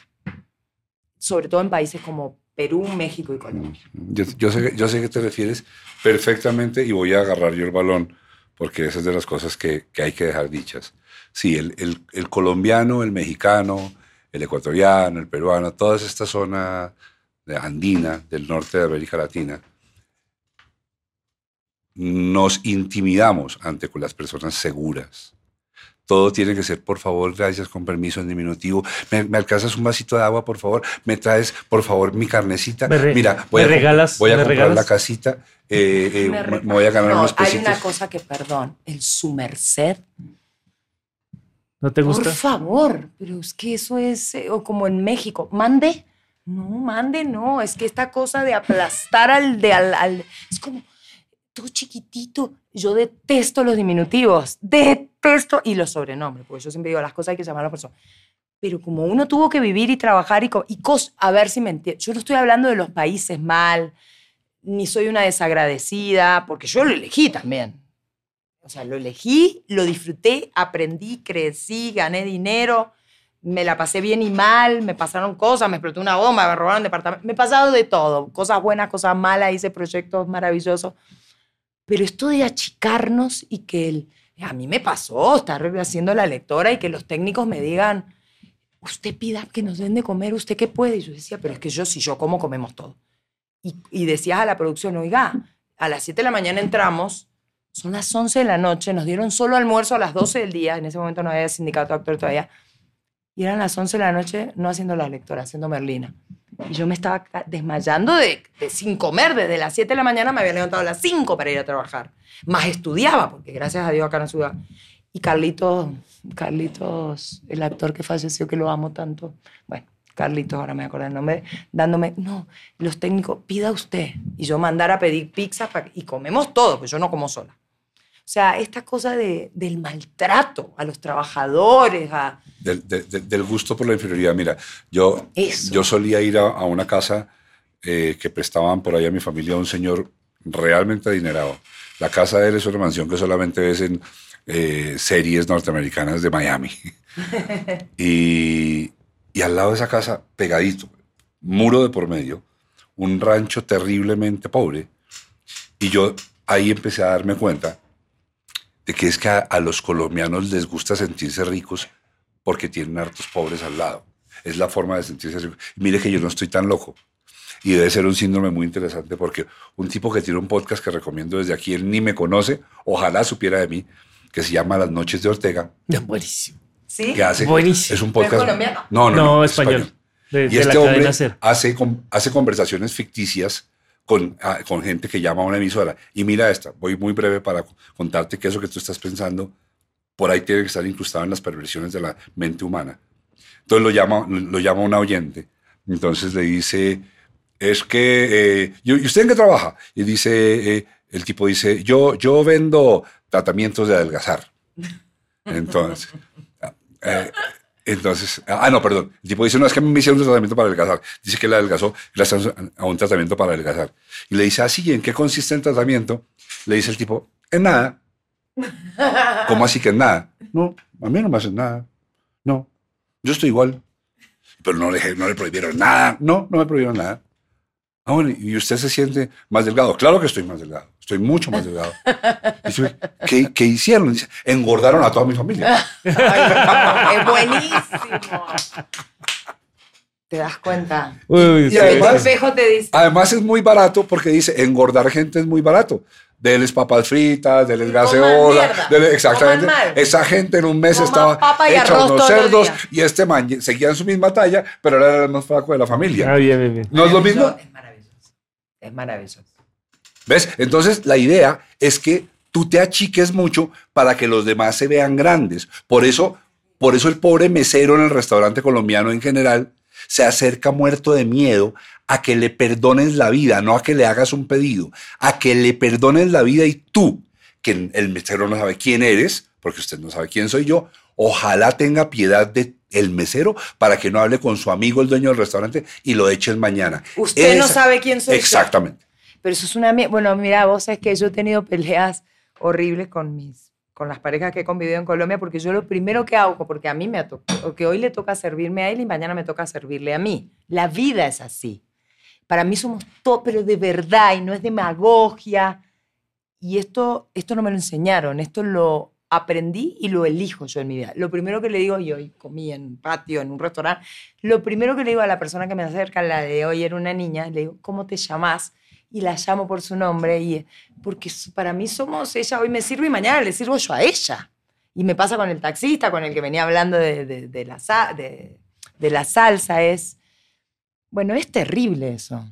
Y fíjate cómo uno se adapta a eso, cómo se adapta a lo bueno también, porque esto es país de una cultura, de- en el medio lo que es los escritores, los directores, los actores. Acá creces como profesional y como ser humano. Yo siempre digo, Colombia es un maestro en paciencia, en muchas cosas, pero, pero también te, te tenés que achicar para que te quieran o para que te acepten. Y eso es una mierda.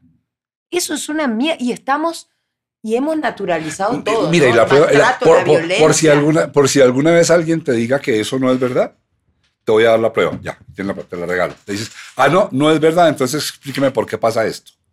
Llego por primera vez, tú, o usted, o cualquiera de los que están acá, a un edificio de 72 pisos con más o menos 6 mil habitantes flotantes. Y tú llegas y el celador, que es una pobre persona que está muerto de miedo de todo, te, dice, ¿me recuerda su cédula? Me recuerda nada, ¿Me yo nunca se lo antes. O sea, tú te sabías mi cédula y se te olvidó peor para mí. para hacerme sentir a mí bien de que tú te sabías mi cédula y me crees tan cretino de que yo crea que tú te sabías mi cédula cuando en la vida nos hemos visto y tú ves cerca de 6 mil personas a la hora, tú esperas que yo te crea tu cortesía de que recuérdeme su cédula y yo sé que esa persona no tiene la culpa. Esa persona es exactamente lo que tú has dicho.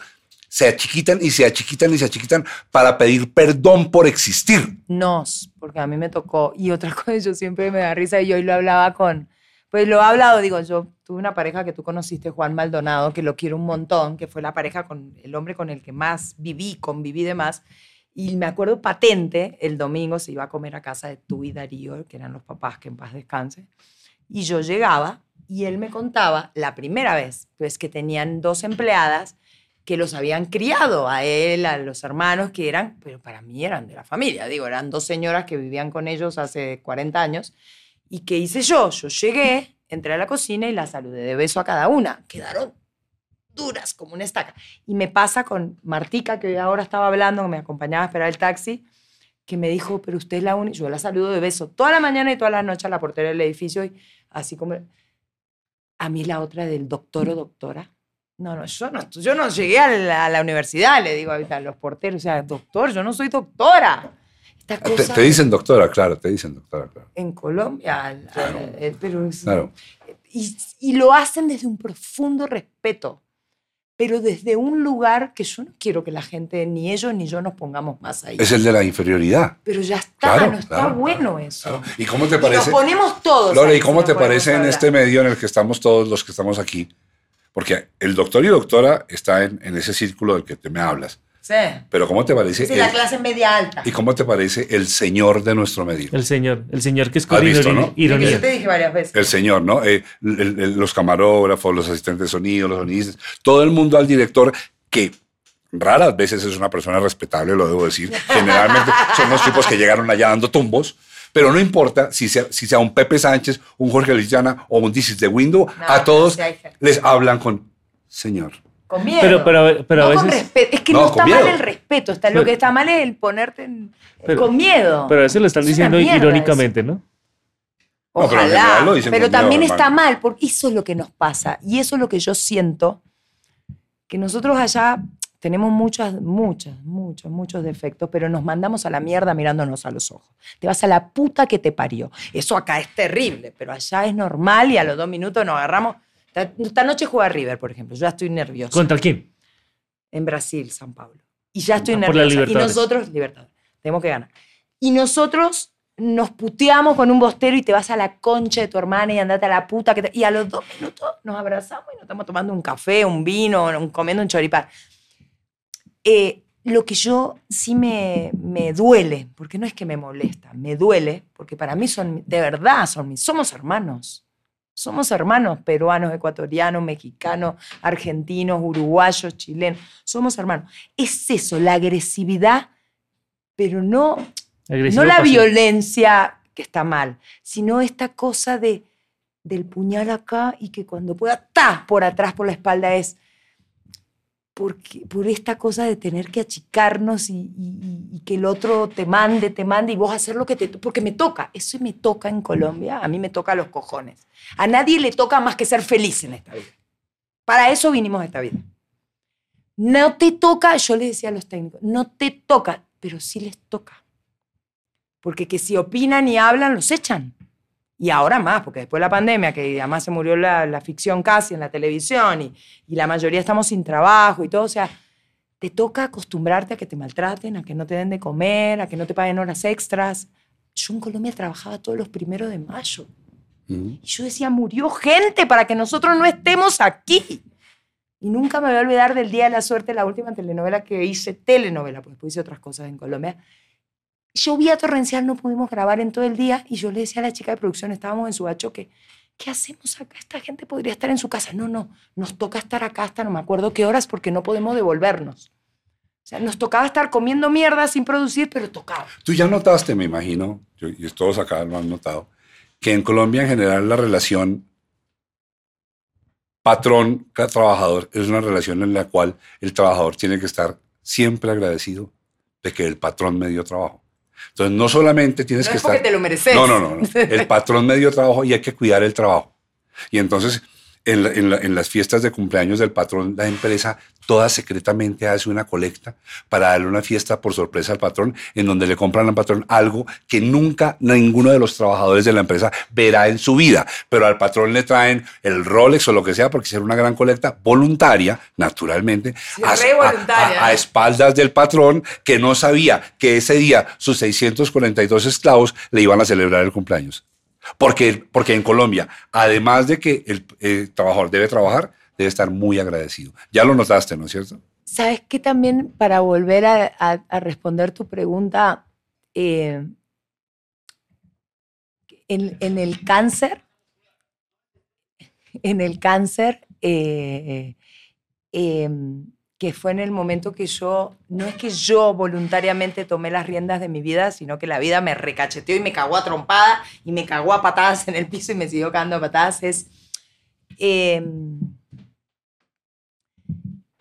pedir ayuda, y algo que sí lo quiero mencionar porque es importante, pedir ayuda, que yo nunca había, yo no lo hacía, menos la recibía, me molestaba hasta que me regalen algo de cumpleaños. Y lo descubrí con el cáncer porque sentía en realidad que no me lo merecía. Porque a mí siempre me fue más fácil, yo te regalo, yo te doy plata, yo te mantengo, yo ayudo a mi mamá, yo ayudo a mi papá. Ser tú la que da. ese es el lugar que yo disfruto, que hasta egoísta es, porque independientemente de que soy una persona generosa, lo hago porque lo disfruto. Claro, claro. Me enca- y hay un placer egoísta en el regalar, en el dar, en el pagar. Y no lo hacía desde una manipulación, desde el poder, desde yo te manipulo dándote o pagándote. No, lo hacía desde el profundo amor y el disfrute del dar. Y con el cáncer, que te quedaste no solo sin tetas, sin ovarios, sin pelo, sin trabajo, sin ahorros, sino que te quedaste sin la posibilidad de trabajar y sin tener dinero y que te tenga que primero ayudar, pues respaldar tu pareja. Y después que me quedo sin pareja es, me prestó mi mamá, me prestó una amiga de mi mamá, que después trabajé y se los fui devolviendo a todos, es la gran enseñanza y que es hermosa y que todavía me cuesta un montón, es decir, primero aprender a pedir con humildad, no desde la victimización, sino a pedir y aprender a recibir con agradecimiento. Y fue una enseñanza muy linda que me dejó el cáncer. Ahí va la pregunta que te, que te tengo mm, de un rato acá. De la Lorena que yo conocí hace 20 años a la que estoy conociendo hoy en día, ¿cómo defines la diferencia, la de hace 20 años versus la de ahora? Suponte que me vas a hacer el pitch de la nueva Lorena. ¿Cuál es- la nueva Lorena, ¿en qué se diferencia de la de hace 20 años? Soy más Lorena, más consciente, más madura y, y más fiel a mí, a la Lorena original. Más consciente, Más madura. Más Lorena. ¿Qué- Y me qué- falta un montón todavía Claro, aprender. pero ¿no? ¿qué, qué de todas esas? Y no lo quiero saber es porque, porque voy, voy tras llegar a... a- Igual de... a- y menos insegura. ¿Qué de esos filtros o, o qué de esos filtros quitó el cáncer? ¿Cuál de esos dices, el cáncer me dio este? La fortaleza. Bueno, la fortaleza yo creo que la tenía ya. No, la fortaleza la tenía. O el- la conciencia. La conciencia. Dirías, ok, la conciencia. Eh, dibújame eso. Eh, La pregunta es por esto, Lore. Hacemos una campaña permanente eh, sin darnos cuenta en este podcast a- acerca de, de- de pensar cosas que te sirvan. Esa es la idea. Construir pensamiento crítico. Esa es la idea de fondo. Por eso se llama ser o no ser. Y la idea es que aquí nos expongamos. Como verás, Germán se expone, yo me expongo. Sí. Todo. Hacemos que te expongas porque, porque Te la idea es que- emborrachamos para que te expongas Ah, estaba por decir, creo que es chileno, lo vi, si no me equivoqué. Chileno, huevón, ¿no? Esto, esto era, porque yo me lo tomé. Ah, Era no, no, chileno no, por lo lo que vi, tomando. ¿no? Hermosura. Chile, sí. Sí, es chileno. Que Espérate. tengo buen ojo, ¿no? Me gustó. Espérate, terminamos de emborracharse. Sí, la la- como dicen en México, la última y nos No, vamos. ¿y por qué? ¿Tenés un hielito? Si tenés un hielito, chévere, y si no, no pasa nada. Ya igual estamos. Eh, tenemos que seguir acondicionando el estudio. Tiene que haber hielito. Hay Necesitamos un una nevera urgente. Sí. Ah, porque no hay heladera. será, no, heladera, claro, ¿no? no hay heladera. Pero esta casa es gigante. Debe Son haber una heladera. son dos casa. casas. Son dos casas. Toca ir hasta la otra. casa. Ah, no, es un quilombo. Deja, deje ahí. Deje así. Ven, entonces. Ah, te decía. Me detengo ahí. Porque La conciencia te- poner- Claro, porque dentro de todos los comentarios que nos llegan mm, de, de los suscriptores que ya cuando tu podcast, este podcast salga, esperemos que esté en 40 mil. Que los hemos trabajado más. a pulso. No, no, hay que ser ¿En realistas. cuánto estamos hoy? Estamos en 38.500. Ay, me, Ya le digo, ya le ¿Me digo. das el celular que está en ese bolsillo? No, mete la mano. Estoy acostumbrada a que me metan mano. No cobro por ello. No, en el, en el bolsillo de afuera. Qué pelotuda, ¿no? 38.700. Qué pelotuda, ¿no? Hubiese- No, sería no. millonaria. Gracias, Ya no creo. 38.700. Mau. 38.700, mira, ya estamos a casi.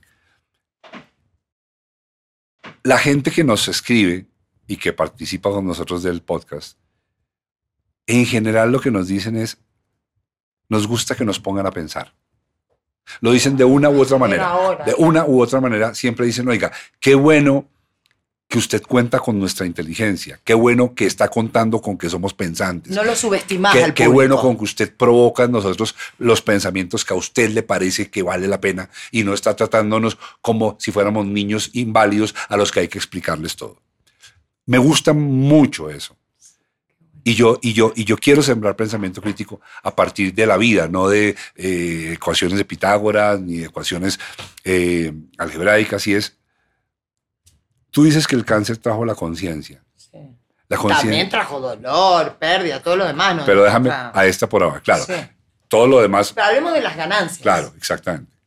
Porque es que las, la- de, de las ganancias se habla mucho, pero no nos detenemos. Entonces, sabemos mucho. O sea, ah, no, a mí el, lo que sea me, transformó, me transformó la vida, el accidente, lo que quiera que sea, no solamente el cáncer. Todo el- ok, Muy listo. pasar, ¿no? Y, y, y, todo, y todo lo, seguramente es verdad. Yo también puedo decir que hay cosas de mi vida que no fueron agradables, que me trajeron grandes enseñanzas. Pero yo quiero que, que me detalles tú. ¿Qué, ¿Cómo es que ese momento te trae conciencia y conciencia de qué? Mm. Sí. Qué, independientemente de la respuesta, qué bueno que ustedes, porque en general en los medios audiovisuales en, la comunicación se subestima mucho al espectador. Ni hablar de, de cómo se les miente, ¿no? Descaradamente en los medios de comunicación, ¿no? Que todos responden a algún poder. Eh, y bueno, uno está en uno creer o no creer o buscar la verdad. Mira, yo en Argentina leo tres periódicos y entre esos tres más o menos busco lo que yo creería que sería la realidad. Y acá pasa lo mismo, por eso acá veo Noticias 1. Pero es, y se agradece que, que- que nos pongan a pensar, ¿no? No solo a los, a los que escuchan y ven, sino a los que estamos acá sentados. Yo agradezco. Pues un, un hermoso ejercicio que se puede uno sincerar, que puede uno sacarse la careta, el personaje y ser. Qué lindo poder sentarme y ser. Em, pues tam- del error nace el acierto, ¿no? Es. Mira, eh, mira lo que te trajo Evelyn. Ay, preciosa, ¿ves? Para que no digan los 42 mil. Mira cómo sudó tener que ¿Cómo ir le hasta la llaman? otra casa. ¿Espectadores no oyentes? Suscriptores. Suscriptores. Suscriptores. Ah, porque uno se suscribe. Te suscribes así. y te llega. Y te avisa. Y que te avisa. Pero te avisa. igual- Pero además das like. Sí. Entonces, si tú suscribes y das like, nos ayudas más. Igual te puedo escuchar sin suscribirme y dar like. Pero no Sí, te pero- queremos casi. Ah, o sea Ah, lo que sí. Queremos un poquito menos. Ah, o sea, a ustedes les sirve que uno se suscriba y dé like, o- y si no te gusta, no Claro, das like. es, que- es que al, su- al suscribirte eh, empieza a salirte en tu feed, en tu, en- cuando entras a, a YouTube, te empiezan a salir nuestros videos eh, Claro. entre los primeros. Entonces, por eso nos sirve que te suscribas. Ok. Y si, O sea, por ejemplo, tú. se tú- llama Cero No Ser. Es cero, no ser. Eh, sea, hay el podcast. eh, ahí el podcast. Cero No Ser ahí el podcast. O sea, hay que suscribirse, dar el like Darle si like, lo sienten. Tampoco lo obligamos a la Además, gente. No, además, sí, hay, sí los obligamos. como si- además hay, hay un- hay una cosa que... el, regalo, el regalo del jefe del Hay una patrón. cosa que hace YouTube y es que, que maneja, o sea, en la medida en que las personas le den like, lo comenten, se suscriban, eh, más empieza a salirle esta información a otras personas en sus feeds. Entonces, eh, eh, pues el, logaritmo, el, el algoritmo, perdón la palabra, Claro. el algoritmo nos, nos, nos empieza a querer, dicen por ahí. Ni hablar de compartir. Compartir esto Compartir en Facebook, en Twitter, en montones, sí, Instagram, claro. o sea, compartirlo además.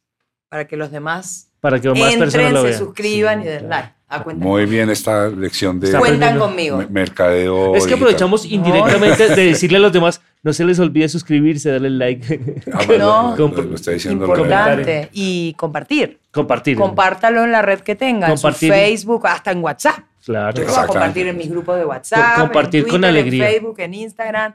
El link. Y ahí la gente entra, se suscribe, da like. Todo eso, sí. De aquí vamos a hacer con Lorena no, no un episodio, sino una temporada de 10, porque una invitada sí toca tener. No, no, no, no, yo no quiero que se vaya. Lore, bueno, pero volvamos La cuento. A mí, a mí lo único que, La- la a a mí lo único que me preocupa es la consola porque le está cayendo babas a la consola y babas. Escucha, la respuesta es cómo, a un nivel pragmático, lo decís, ¿no? O sea, Concre- concreto. Claro, claro, claro, porque es que- Aterrizado. claro, porque es que sabes qué pasa. Yo me pongo en tu lugar, no en tu lugar, en el lugar de un espectador y yo soy, yo soy un muchacho de 28, 30 años.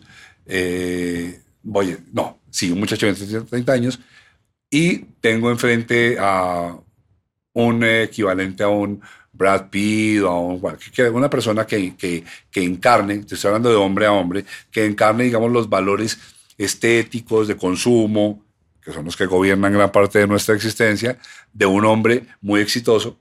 Y ese hombre exitoso me está contando que por muy exitoso que él sea, hermano, yo también la he visto negra. Hermano, yo también sé que es el dolor. Hermano, yo también sé que es tenerlo todo perdido, que es irse a dormir con miedo. Entonces yo digo, ah, Brad Pitt está contando eso. Yo quiero que Brad Pitt me cuente cómo se dio cuenta, porque a mí me interesa la información. ¿Me entiendes? Pues es que a mí me pasó una vez, yo voy a contar una anécdota y lo voy a decir con nombre y apellido porque... Micrónomo. eh, lo voy a, voy a contar una anécdota y lo voy a decir con nombre y apellido porque eh, yo no, no tuve un vínculo sentimental con la persona que voy a nombrar, pero eh, compartí dos o tres veces una cena, una reunión, una vez en Acapulco, otra vez en España y otra vez en Ciudad de México con esta persona que se llama Carlos Slim. Y creo que en el mundo Carlos Slim es uno de los más ricos del mundo, etcétera, etcétera. Yo no tuve un vínculo sentimental con él, pero pude eh, compartir en reuniones, en una cena en Madrid, una, una comida en Acapulco, cosas.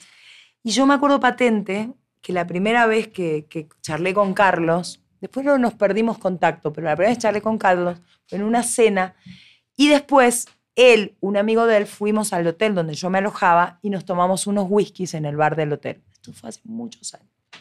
Y yo me acuerdo patente, nunca me voy a olvidar, Yo en ese momento ni sabía quién era Carlos Slim. O sea, realmente, como sé hoy quién es. Uno de los, está en Forbes, de los más ricos del mundo, de los dueños del mundo.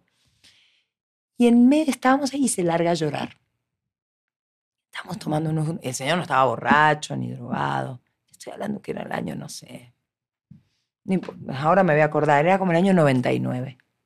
99-2000.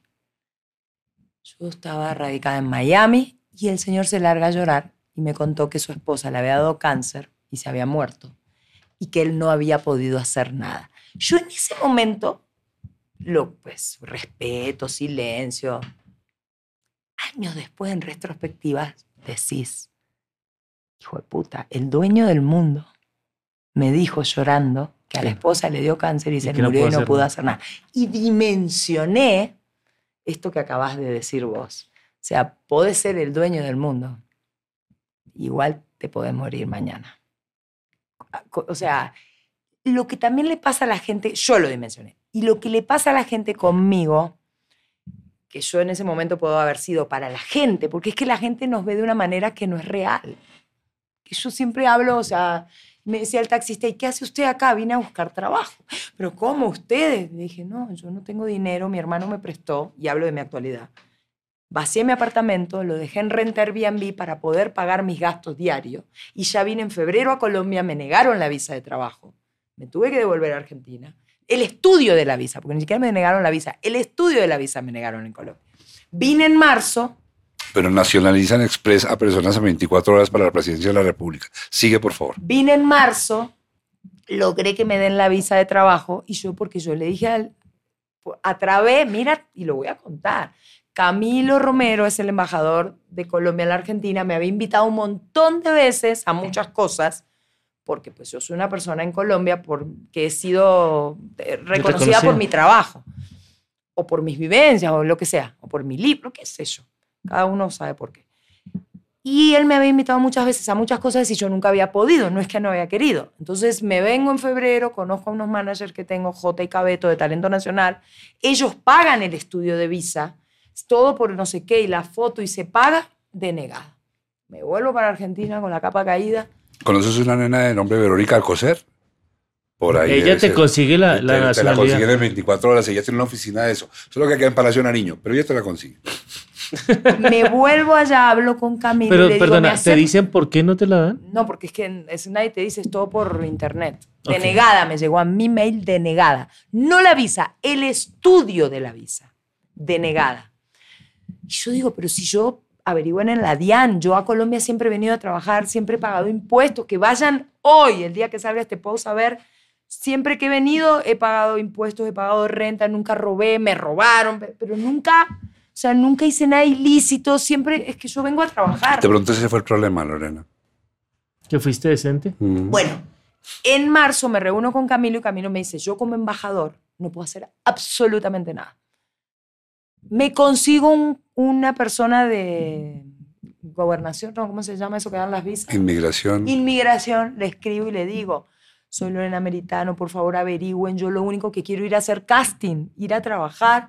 Bueno, vengo otra vez, me gasto todas mis millas que tengo de Avianca, me vengo en marzo, consigo la visa. Me dan la visa de trabajo y de estudio, qué sé yo. Me vuelvo a hice dos castings, no me quedé. Me vuelvo a Argentina. Y ahora me di mi tercera oportunidad y si no me sale trabajo ya me voy a México. La gente cree que uno es rico y famoso no nos ve realmente como somos. Yo no me he ocupado de que me vean de otra manera. Hay gente que sí, que tiene un personaje público, lo sabemos, y otro personaje. Yo la verdad soy como soy, nunca me mostré ni dije una cosa que no es.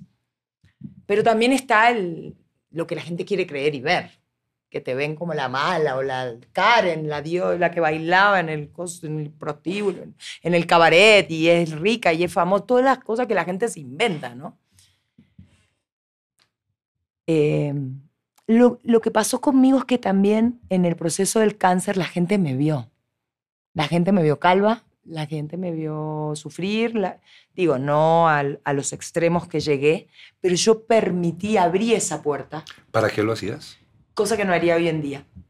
No con la enfermedad, con la vida privada ya hace mucho tiempo que aprendí a tener vida íntima. No hablo de mis relaciones, no las expongo, no saco foto y digo estoy enamorada, o no saco foto diciendo hoy ya no estoy enamorada, porque ya entendí que si yo abro esa puerta le estoy permitiendo a todo el mundo que opine y yo ya no tengo ganas de que opinen sobre mi vida privada.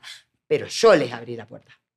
De hoy en día estoy enamorada y mañana ya no estamos juntos, ya eso no lo hago. Pero lo aprendí, después de haberme equivocado. Porque salí en portada de revista diciendo que estaba enamorada y después me dejaron. Bueno, ya eso no lo hago, pero lo aprendí y hoy elijo que tengo una vida privada íntima riquísima y no me interesa que nadie se entere. La vivo sin publicar y es delicioso. Lo hice primero porque yo había dicho que estaba enamorada, que estaba con lo de la obra de teatro y yo lo primero que quise hacer era que no se enteren que no sea por mi boca, que se enteren por mí. No quería que empiece el rum rum de que se parece, que se dice. O sea, y yo me apuré y lo dije.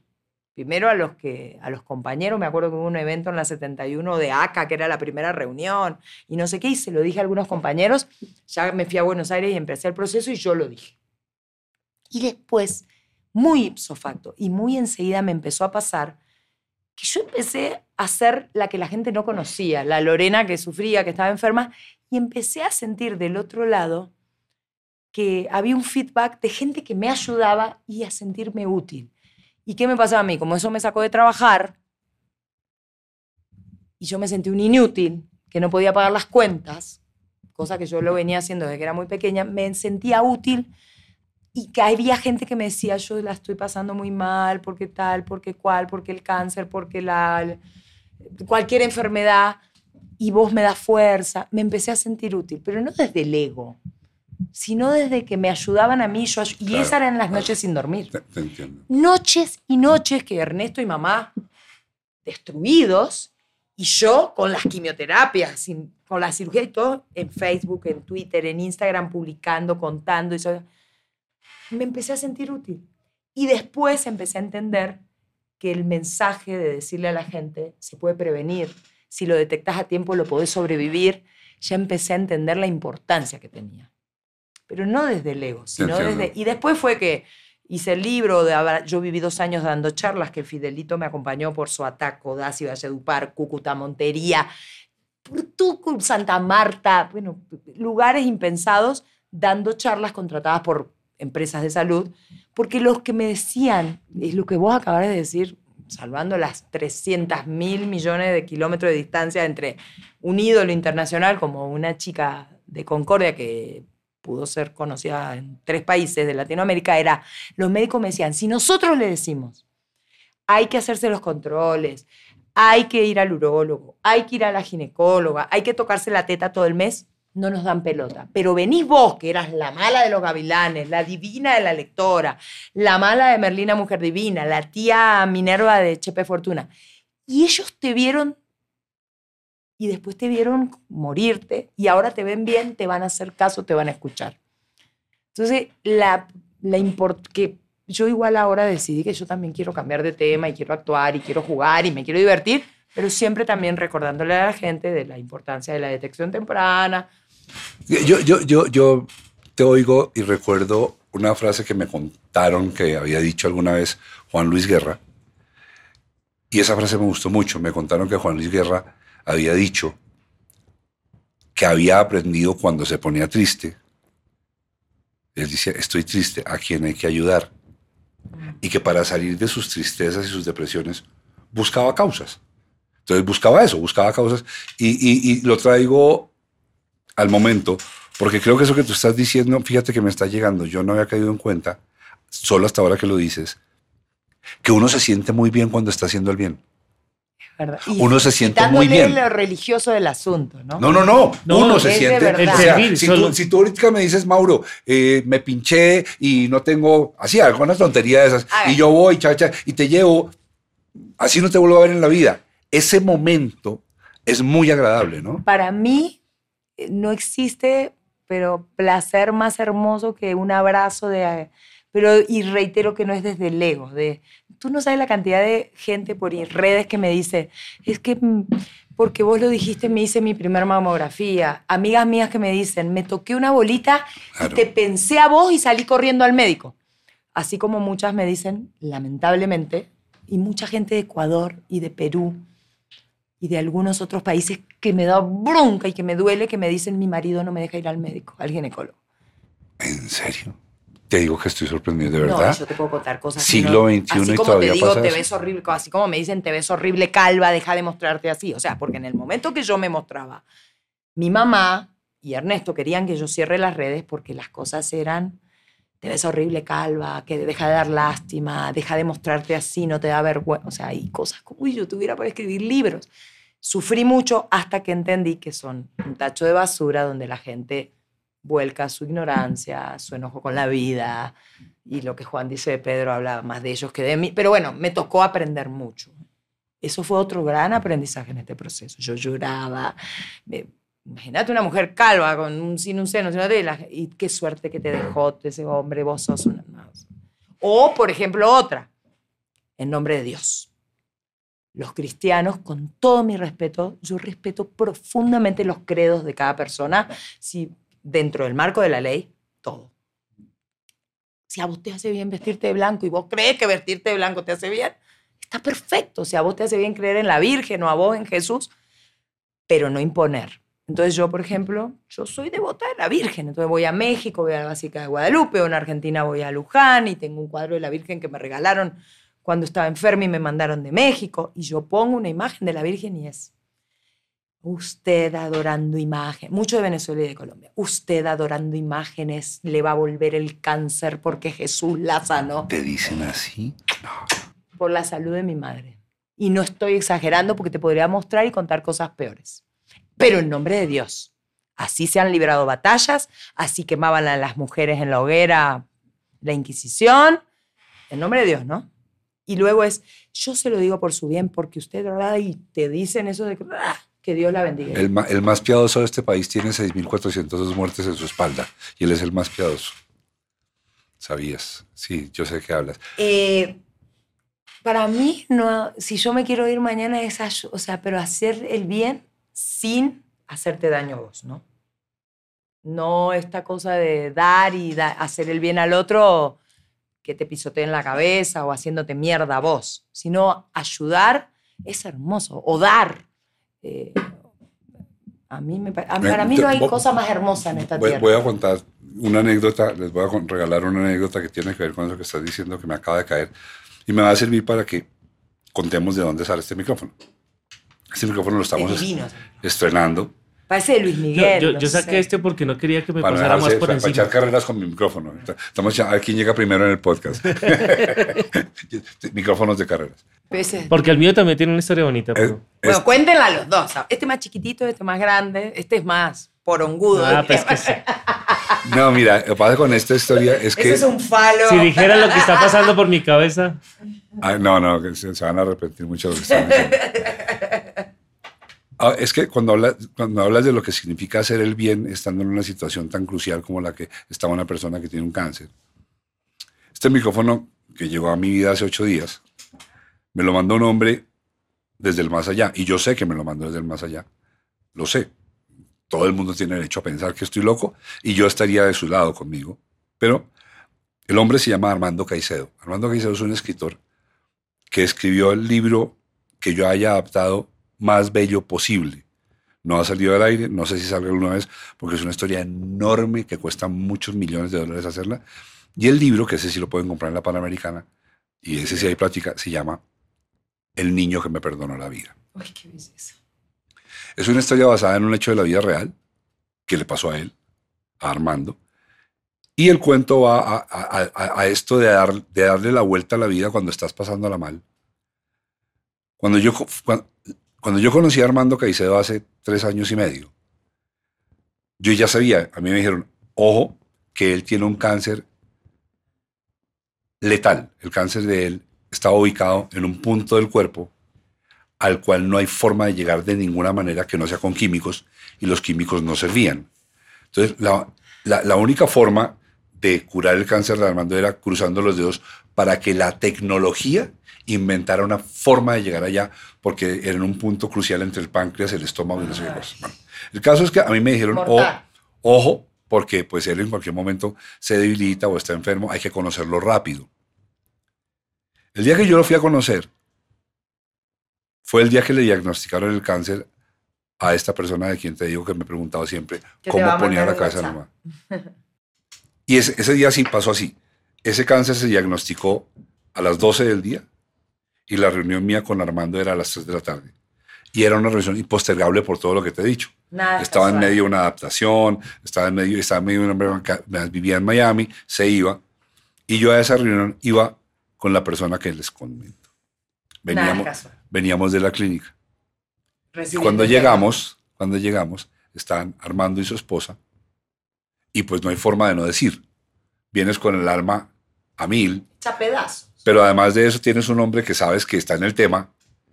Y entonces contamos, miren, antes de arrancar queremos contar esto.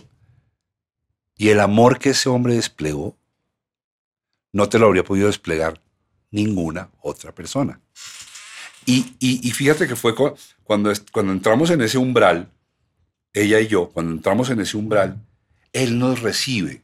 ¿Sí me entiendes? Es como que entras a una dimensión de, hoy no tienes cáncer, ahora tienes cáncer. Cuando cruzas esa dimensión, tú entras a un mundo que tú lo sabes, que te voy a decir yo, es otra dimensión. Es, es la dimensión de los cuidados, de los médicos, de los exámenes, de los controles del miedo. Del miedo, la ansiedad. Y mira lo que pasa, lo estoy, dolor. viendo, lo estoy viendo ahora. Él ya murió. Él murió hace tres años. Y su esposa hace ocho días me dijo, haciendo las cosas de Armando, encontré esto que quiero saber si me recibes. Armando no tenía ni idea en la vida que mi proyecto de vida en este momento iba a ser un podcast. Mira, mira, mira el significado del regalo. Me devuelvo atrás.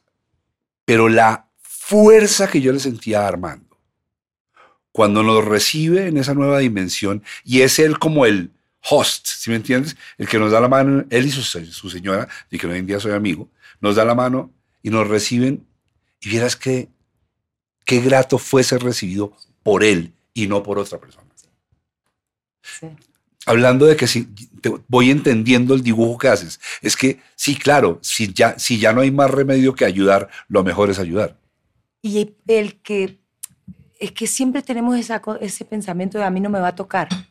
A mí no me va a tocar. Y yo lo decía, porque yo me acuerdo de la mamá de mi mamá con un tajo. En esa época no se hacían reconstrucción.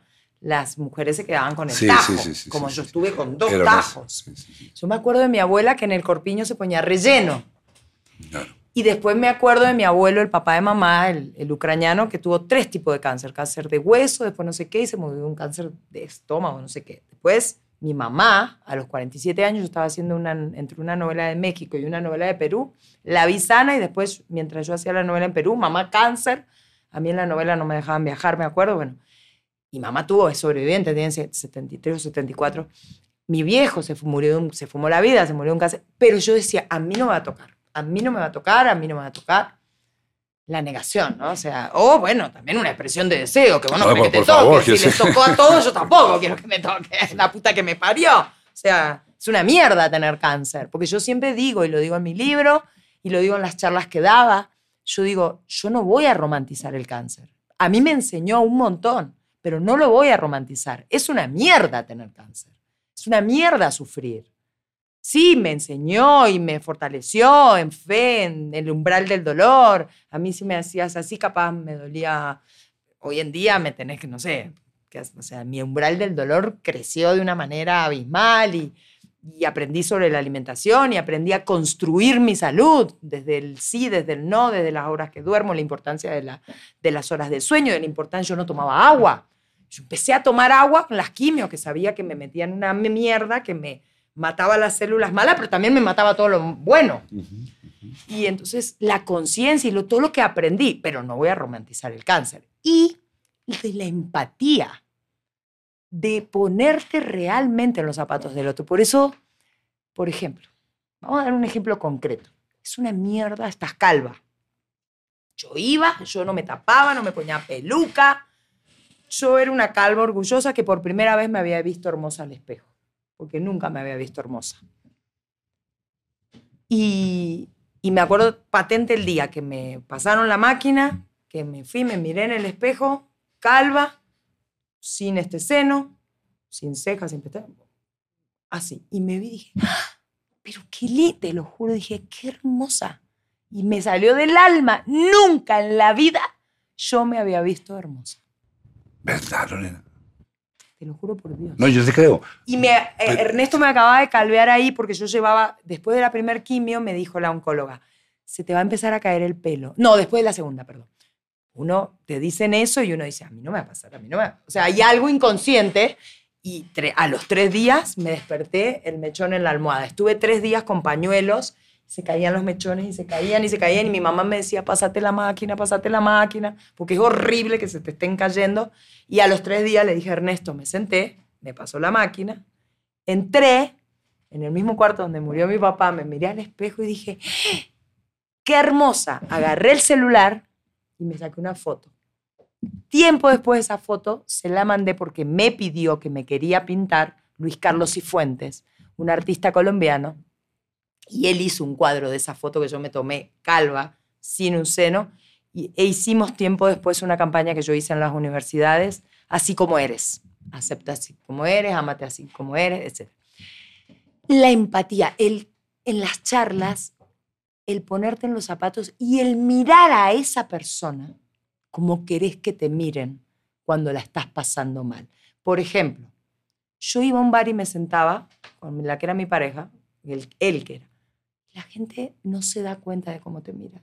Te mira con lástima. Ay, no había cosa que me enoje a mí más. Yo volvía fúrica. Porque si yo me mostraba calva, sí, con 30 kilos menos que ahora, todo, pero yo estaba siendo valiente y estaba dando la pelea para vivir. ¿Y por qué me miraban con lástima? La gente no se da cuenta. Yo, por ejemplo, cuando veo a una persona enferma o inválida, yo no la miro con lástima, la miro con amor. Pero eso me lo enseñó ese proceso. La gente no se da cuenta cómo mira, pero porque es es más fuerte que las cosas que te dicen. Es ter- o sea, uno tiene que pensar y conectar el corazón, la cabeza y la lengua, la imprudencia. Aprendes a ser prudente, a conectar el corazón, la cabeza y la lengua y decirle al otro, no fingir, no ser hipócrita, con la honestidad que me caracteriza, pero hacerlo con empatía y con amor y con prudencia. Yo amo mucho a los colombianos, pero a veces son muy imprudentes. A veces no, es, es la, la Y generalidad. lo tengo que decir. A veces no son imprudentes. No somos, no somos. Y lo tengo que decir, porque me han dicho cosas que me han hecho doler mucho en momentos duros. Entonces la prudencia hay que ejercerla. Pero entonces, pero claro, si yo no soy prudente conmigo, no lo voy a hacer con nadie. Si yo no me trato con amor, no voy a poder tratar a nadie con amor. Si yo no me respeto, no puedo respetar a nadie. Eh, en fin. El, el- el- el- asunto, ya que lo estás diciendo, eh, sí, estoy completamente de acuerdo- contigo. La invasión y el abuso en nuestra cultura es contundente. Eh, cada, cada domingo, en- cuando se reúnen las familias, no es mi caso porque mi familia no se reúne por Qué fortuna, bueno, qué suerte que tenés. pero cuando se reúnen las familias en el almuerzo del domingo a visitar a la mamá o a la abuelita, los mínimos comentarios, uy, pero le está sentando la sopita, ¿no? O, oiga, ¿usted qué se usa en el pelo, no? O, uy, ¿y ese vestido dónde lo compró? Que era? El colombiano siempre O te voy Te a recibe a alguien a haciendo un juicio o- sobre ti, sobre tu figura o sobre lo que te está pasando. Siempre es una necesidad. No, igual no solo pasa acá, ¿eh? Enfermiza, Pasa. pero aquí, aquí es muy aguda la cosa. Lore, No hay que, eh, hay que dejar algo, no hay que opinar sobre vidas y cuerpos ajenos. claro que no. Ni, porque además lo hacen desde el amor. Eso no es amor. No, no, no. Eso es falta de respeto. Sí, correcto. Eso es invasión, eso es y grosería. eso es agresión. Totalmente. Porque de que yo te diga, ay, ¿qué te pasó? Te ves muy, estás muy delgada. Yo me hice hacer una camiseta con unas chicas colombianas que decía, tu opinión no es mi realidad. Pasa que la lavé bien. tanto que se me...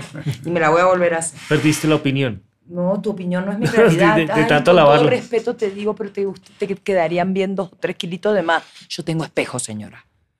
Y tal vez además yo estoy enferma, yo estoy anoréxica. No opine sobre mi cuerpo y sobre mi vida. No le pedí su opinión. En, en general, en general, conversar en Colombia es muy difícil porque el tema más fértil de conversación son los demás. Cuando tú no tienes de quién hablar, generalmente hay mucho Pero gente que ni siquiera conoces. Exactamente. Eso es perder el tiempo. Lore, yo quiero que me ayudes con una cosa. Imagínate que nosotros tenemos un aliado que lo que vende nuestro aliado, que se llama Kenke, es alegría.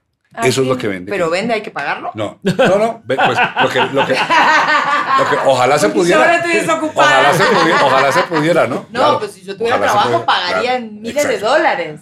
Que- que- pues En eso invertiría. Kenke lo hace, ahí va. Kenke lo hace, lo hace a la, a, la, a la mejor manera posible. Y es, claro, cuando uno construye alegría, lo que está, y el concepto mínimo de venta no es necesariamente moneda, es venta concepto, venta idea. ¿eh? La, la la idea que, que vende Kenke es alegría. Ese es su núcleo. De hecho, Kenke se llama Kenke, música para la gente. Kenke se subió a este podcast porque quiso. Nosotros no estábamos ofreciendo el podcast porque, porque somos ¿De unos tontos. Si nosotros no andábamos, pero un día llegó este hombre y dijo, oiga, yo quiero que ustedes sobrevivan mucho. El papá de Kenke se llama Diego Botero. Y el hombre nos, nos, nos, promo- nos- nos propuso, vengan, hablen de mi proyecto Kenke en el podcast. Estamos armando la forma de, de- de- de- de que se unan Kenke y el podcast como una expresión y no como un apartado comercial, porque no es un apartado comercial, porque no te estoy vendiendo ni discos, ni camisetas, nada. Te estoy vendiendo una idea, la alegría. Entonces, te voy a mostrar un pedacito de un video de Kenke para que después de eso hablemos de la alegría y cómo se construye.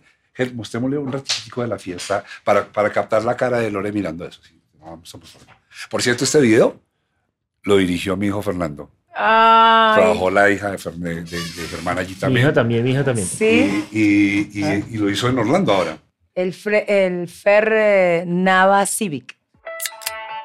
Otra noche que volvemos a través de estos micrófonos. Esto es Gente. Me enamoré de ti y nunca más te vi. Mi corazón quedó.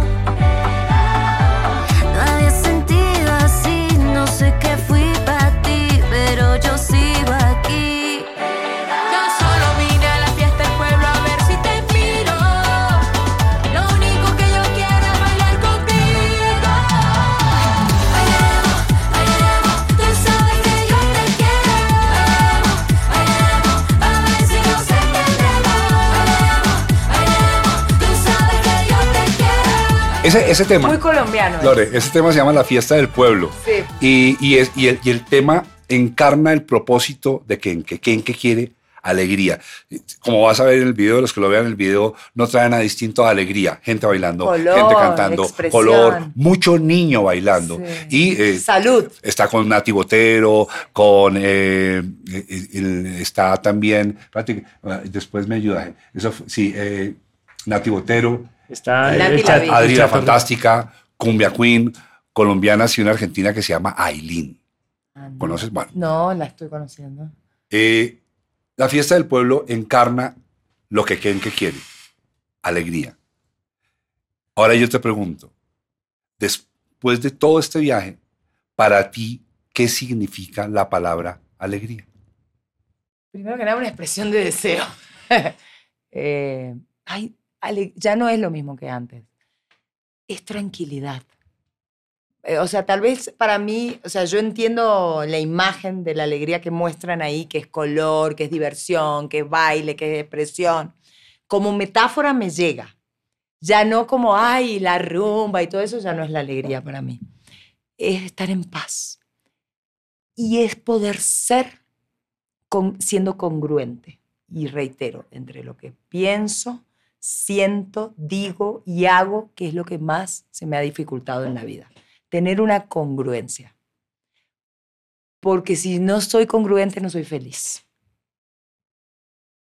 Y si no soy feliz, me la paso para el culo, obviamente, ¿no? La alegría es estar en paz, poder ser. ¿Y eso Pero te pasa o lo ser- construyes? No lo construyo.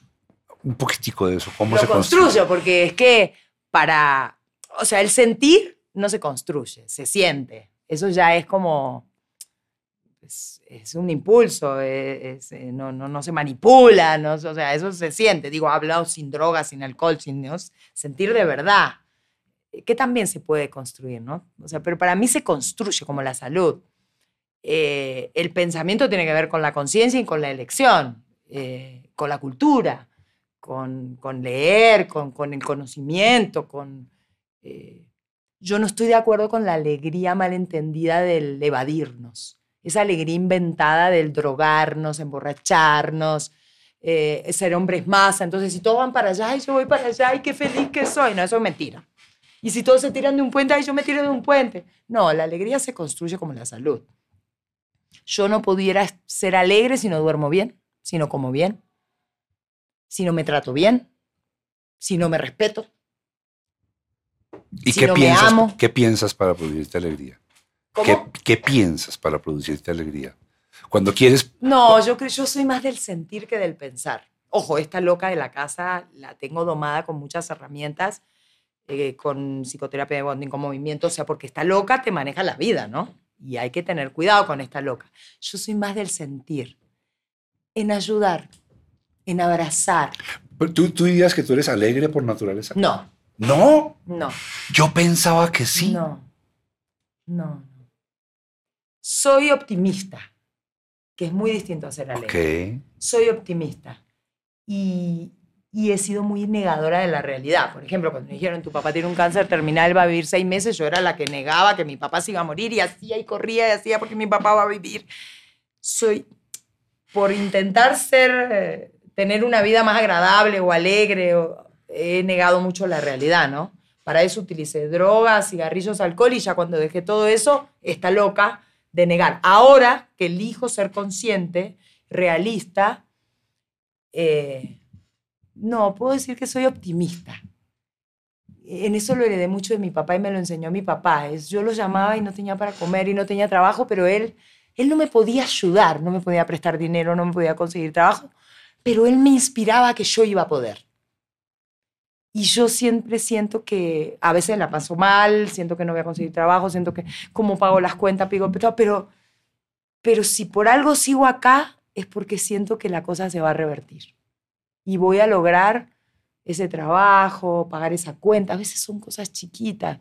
Ver el sol, ver la luna llena que me vuelve loca, ver el mar, sentir el calor en el cuerpo. Yo amo el calor. Porque a mí el cáncer y la muerte es, para mí la muerte fría, porque la viví en el cuerpo.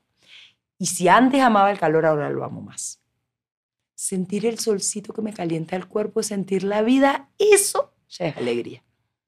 Mira con qué poquito, pero también uno aprende a vivir en agradecimiento y no es tontería.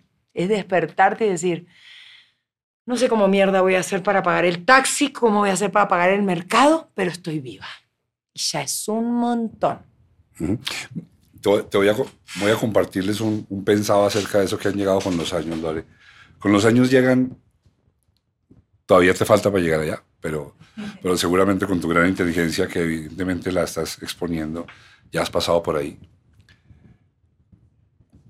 Yo, yo cumplo ahorita dentro de poquito. ¿Leo sos el rey no, de la no, selva? no soy Virgo, soy Virgo. No, Leo soy yo. Yo soy Leo. Vos sos el rey de la selva. Yo soy el Él es el perfeccionista, Él es el león, el crítico, el que todo Yo soy tiene Germán que León estar- Leo. Él es el perfeccionista, Sí, el que todo tiene que estar acomodado, Mentira, ordenado, prolijo. Mentira, mentira, mentira. Y lo que sí es que con la edad llegan miedos que no estaban antes. Con, con la conciencia. Sí, pero también con la edad.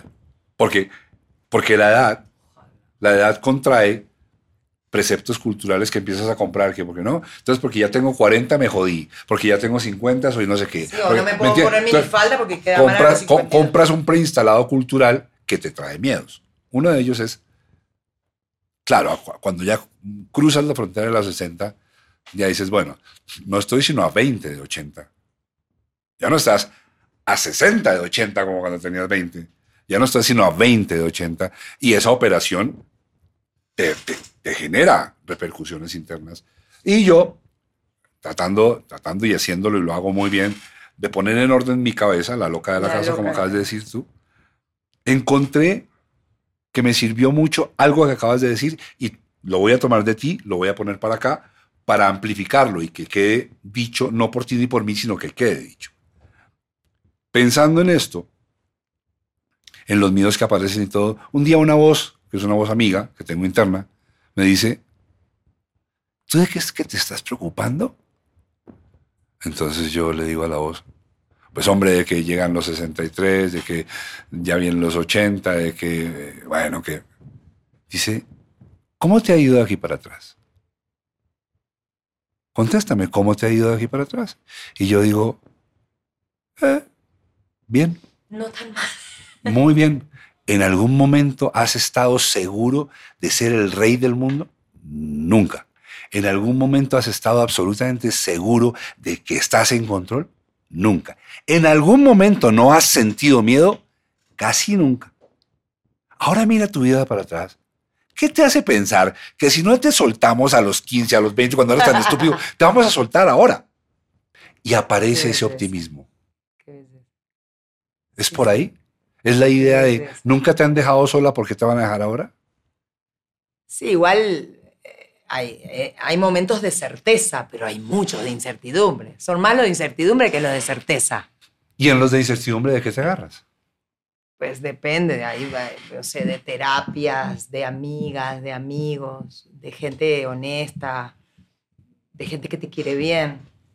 Pero los buscas, De Fidel, de Fidel. Los buscas, los construyes, los cultivas, lo cargas, lo traes hasta acá Sí, sí, contigo. lo elegís. Lo cuidas. Lo elegís. O sea, tú lo ¿Y decides. sabes con qué tiene que ver con el amor responsable? Pues yo lo aprendí. El amor responsable hacia uno y hacia la mamá, hacia el perro, hacia el entorno, hacia el amor responsable. ¿Cómo se define el amor responsable?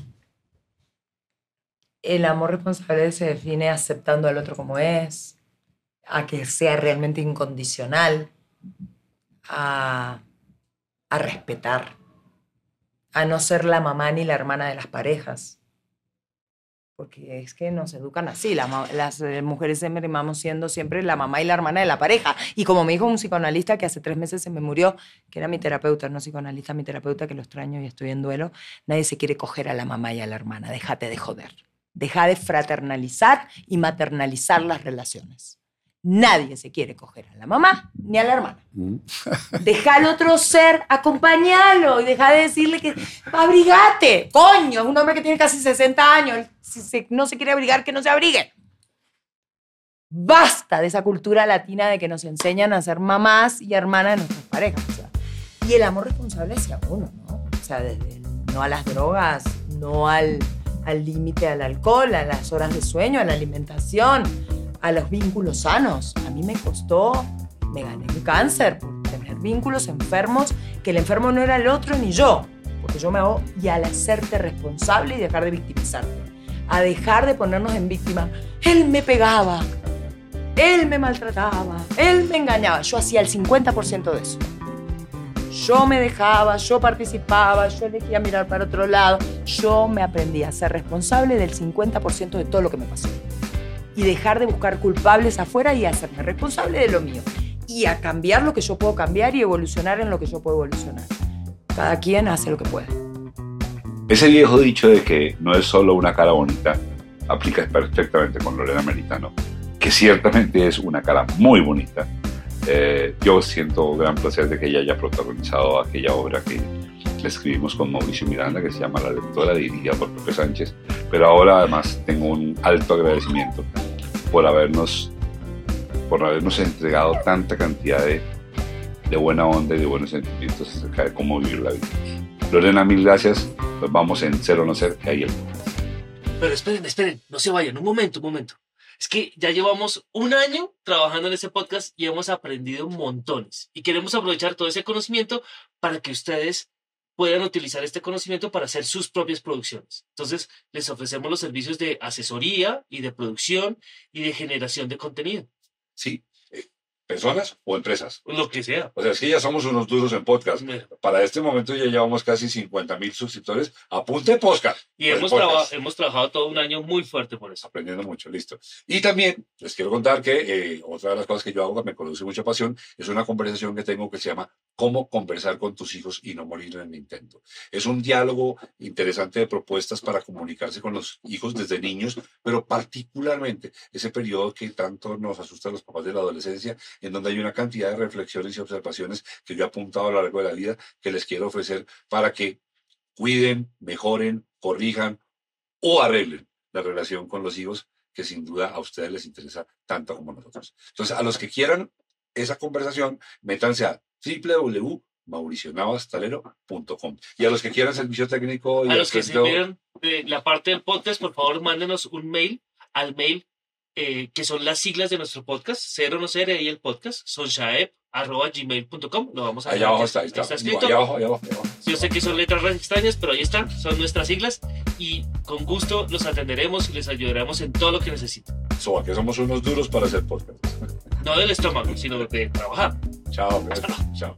Antes de despedirnos del todo, nos interesa que sepas cuál es el equipo que trabaja en este podcast. En la presentación y dirección está Mauricio Navas Talet. En la producción de audio y locución, Germán Daniel León. Producción general, Evelyn Tamayo. Realizadores audiovisuales, Wilbaro Valle y Joshua Pérez. Asistente de sonido, Julián Suárez. Edición de sonido, Isabela Rincón. Diseño de logo, Germán Daniel León III. Diseño gráfico, Pablo Barragán. Social Media, Daniel Cetino. Community Manager, Mayra Montaño. Postproducción de video, Juanes García Tarquín. Gestión digital en YouTube, Fernando Navas Civic. Arte visual, promos digitales, Manuela Puentes. Diseño gráfico de redes, Diego Guío Martínez. Música por el maestro Camilo Correal. Este es un contenido de Valencia Producciones. Si te gustó este podcast, danos like y suscríbete. Así te enterarás de los siguientes episodios. Y si no te gustó, mándaselo a tus enemigos. Igual nos sirve que nos escuchen. Muchas gracias. Chao. Este podcast se puede ver también en YouTube. Se puede escuchar por Spotify y todas las plataformas de podcast que existen y que lleguen a existir.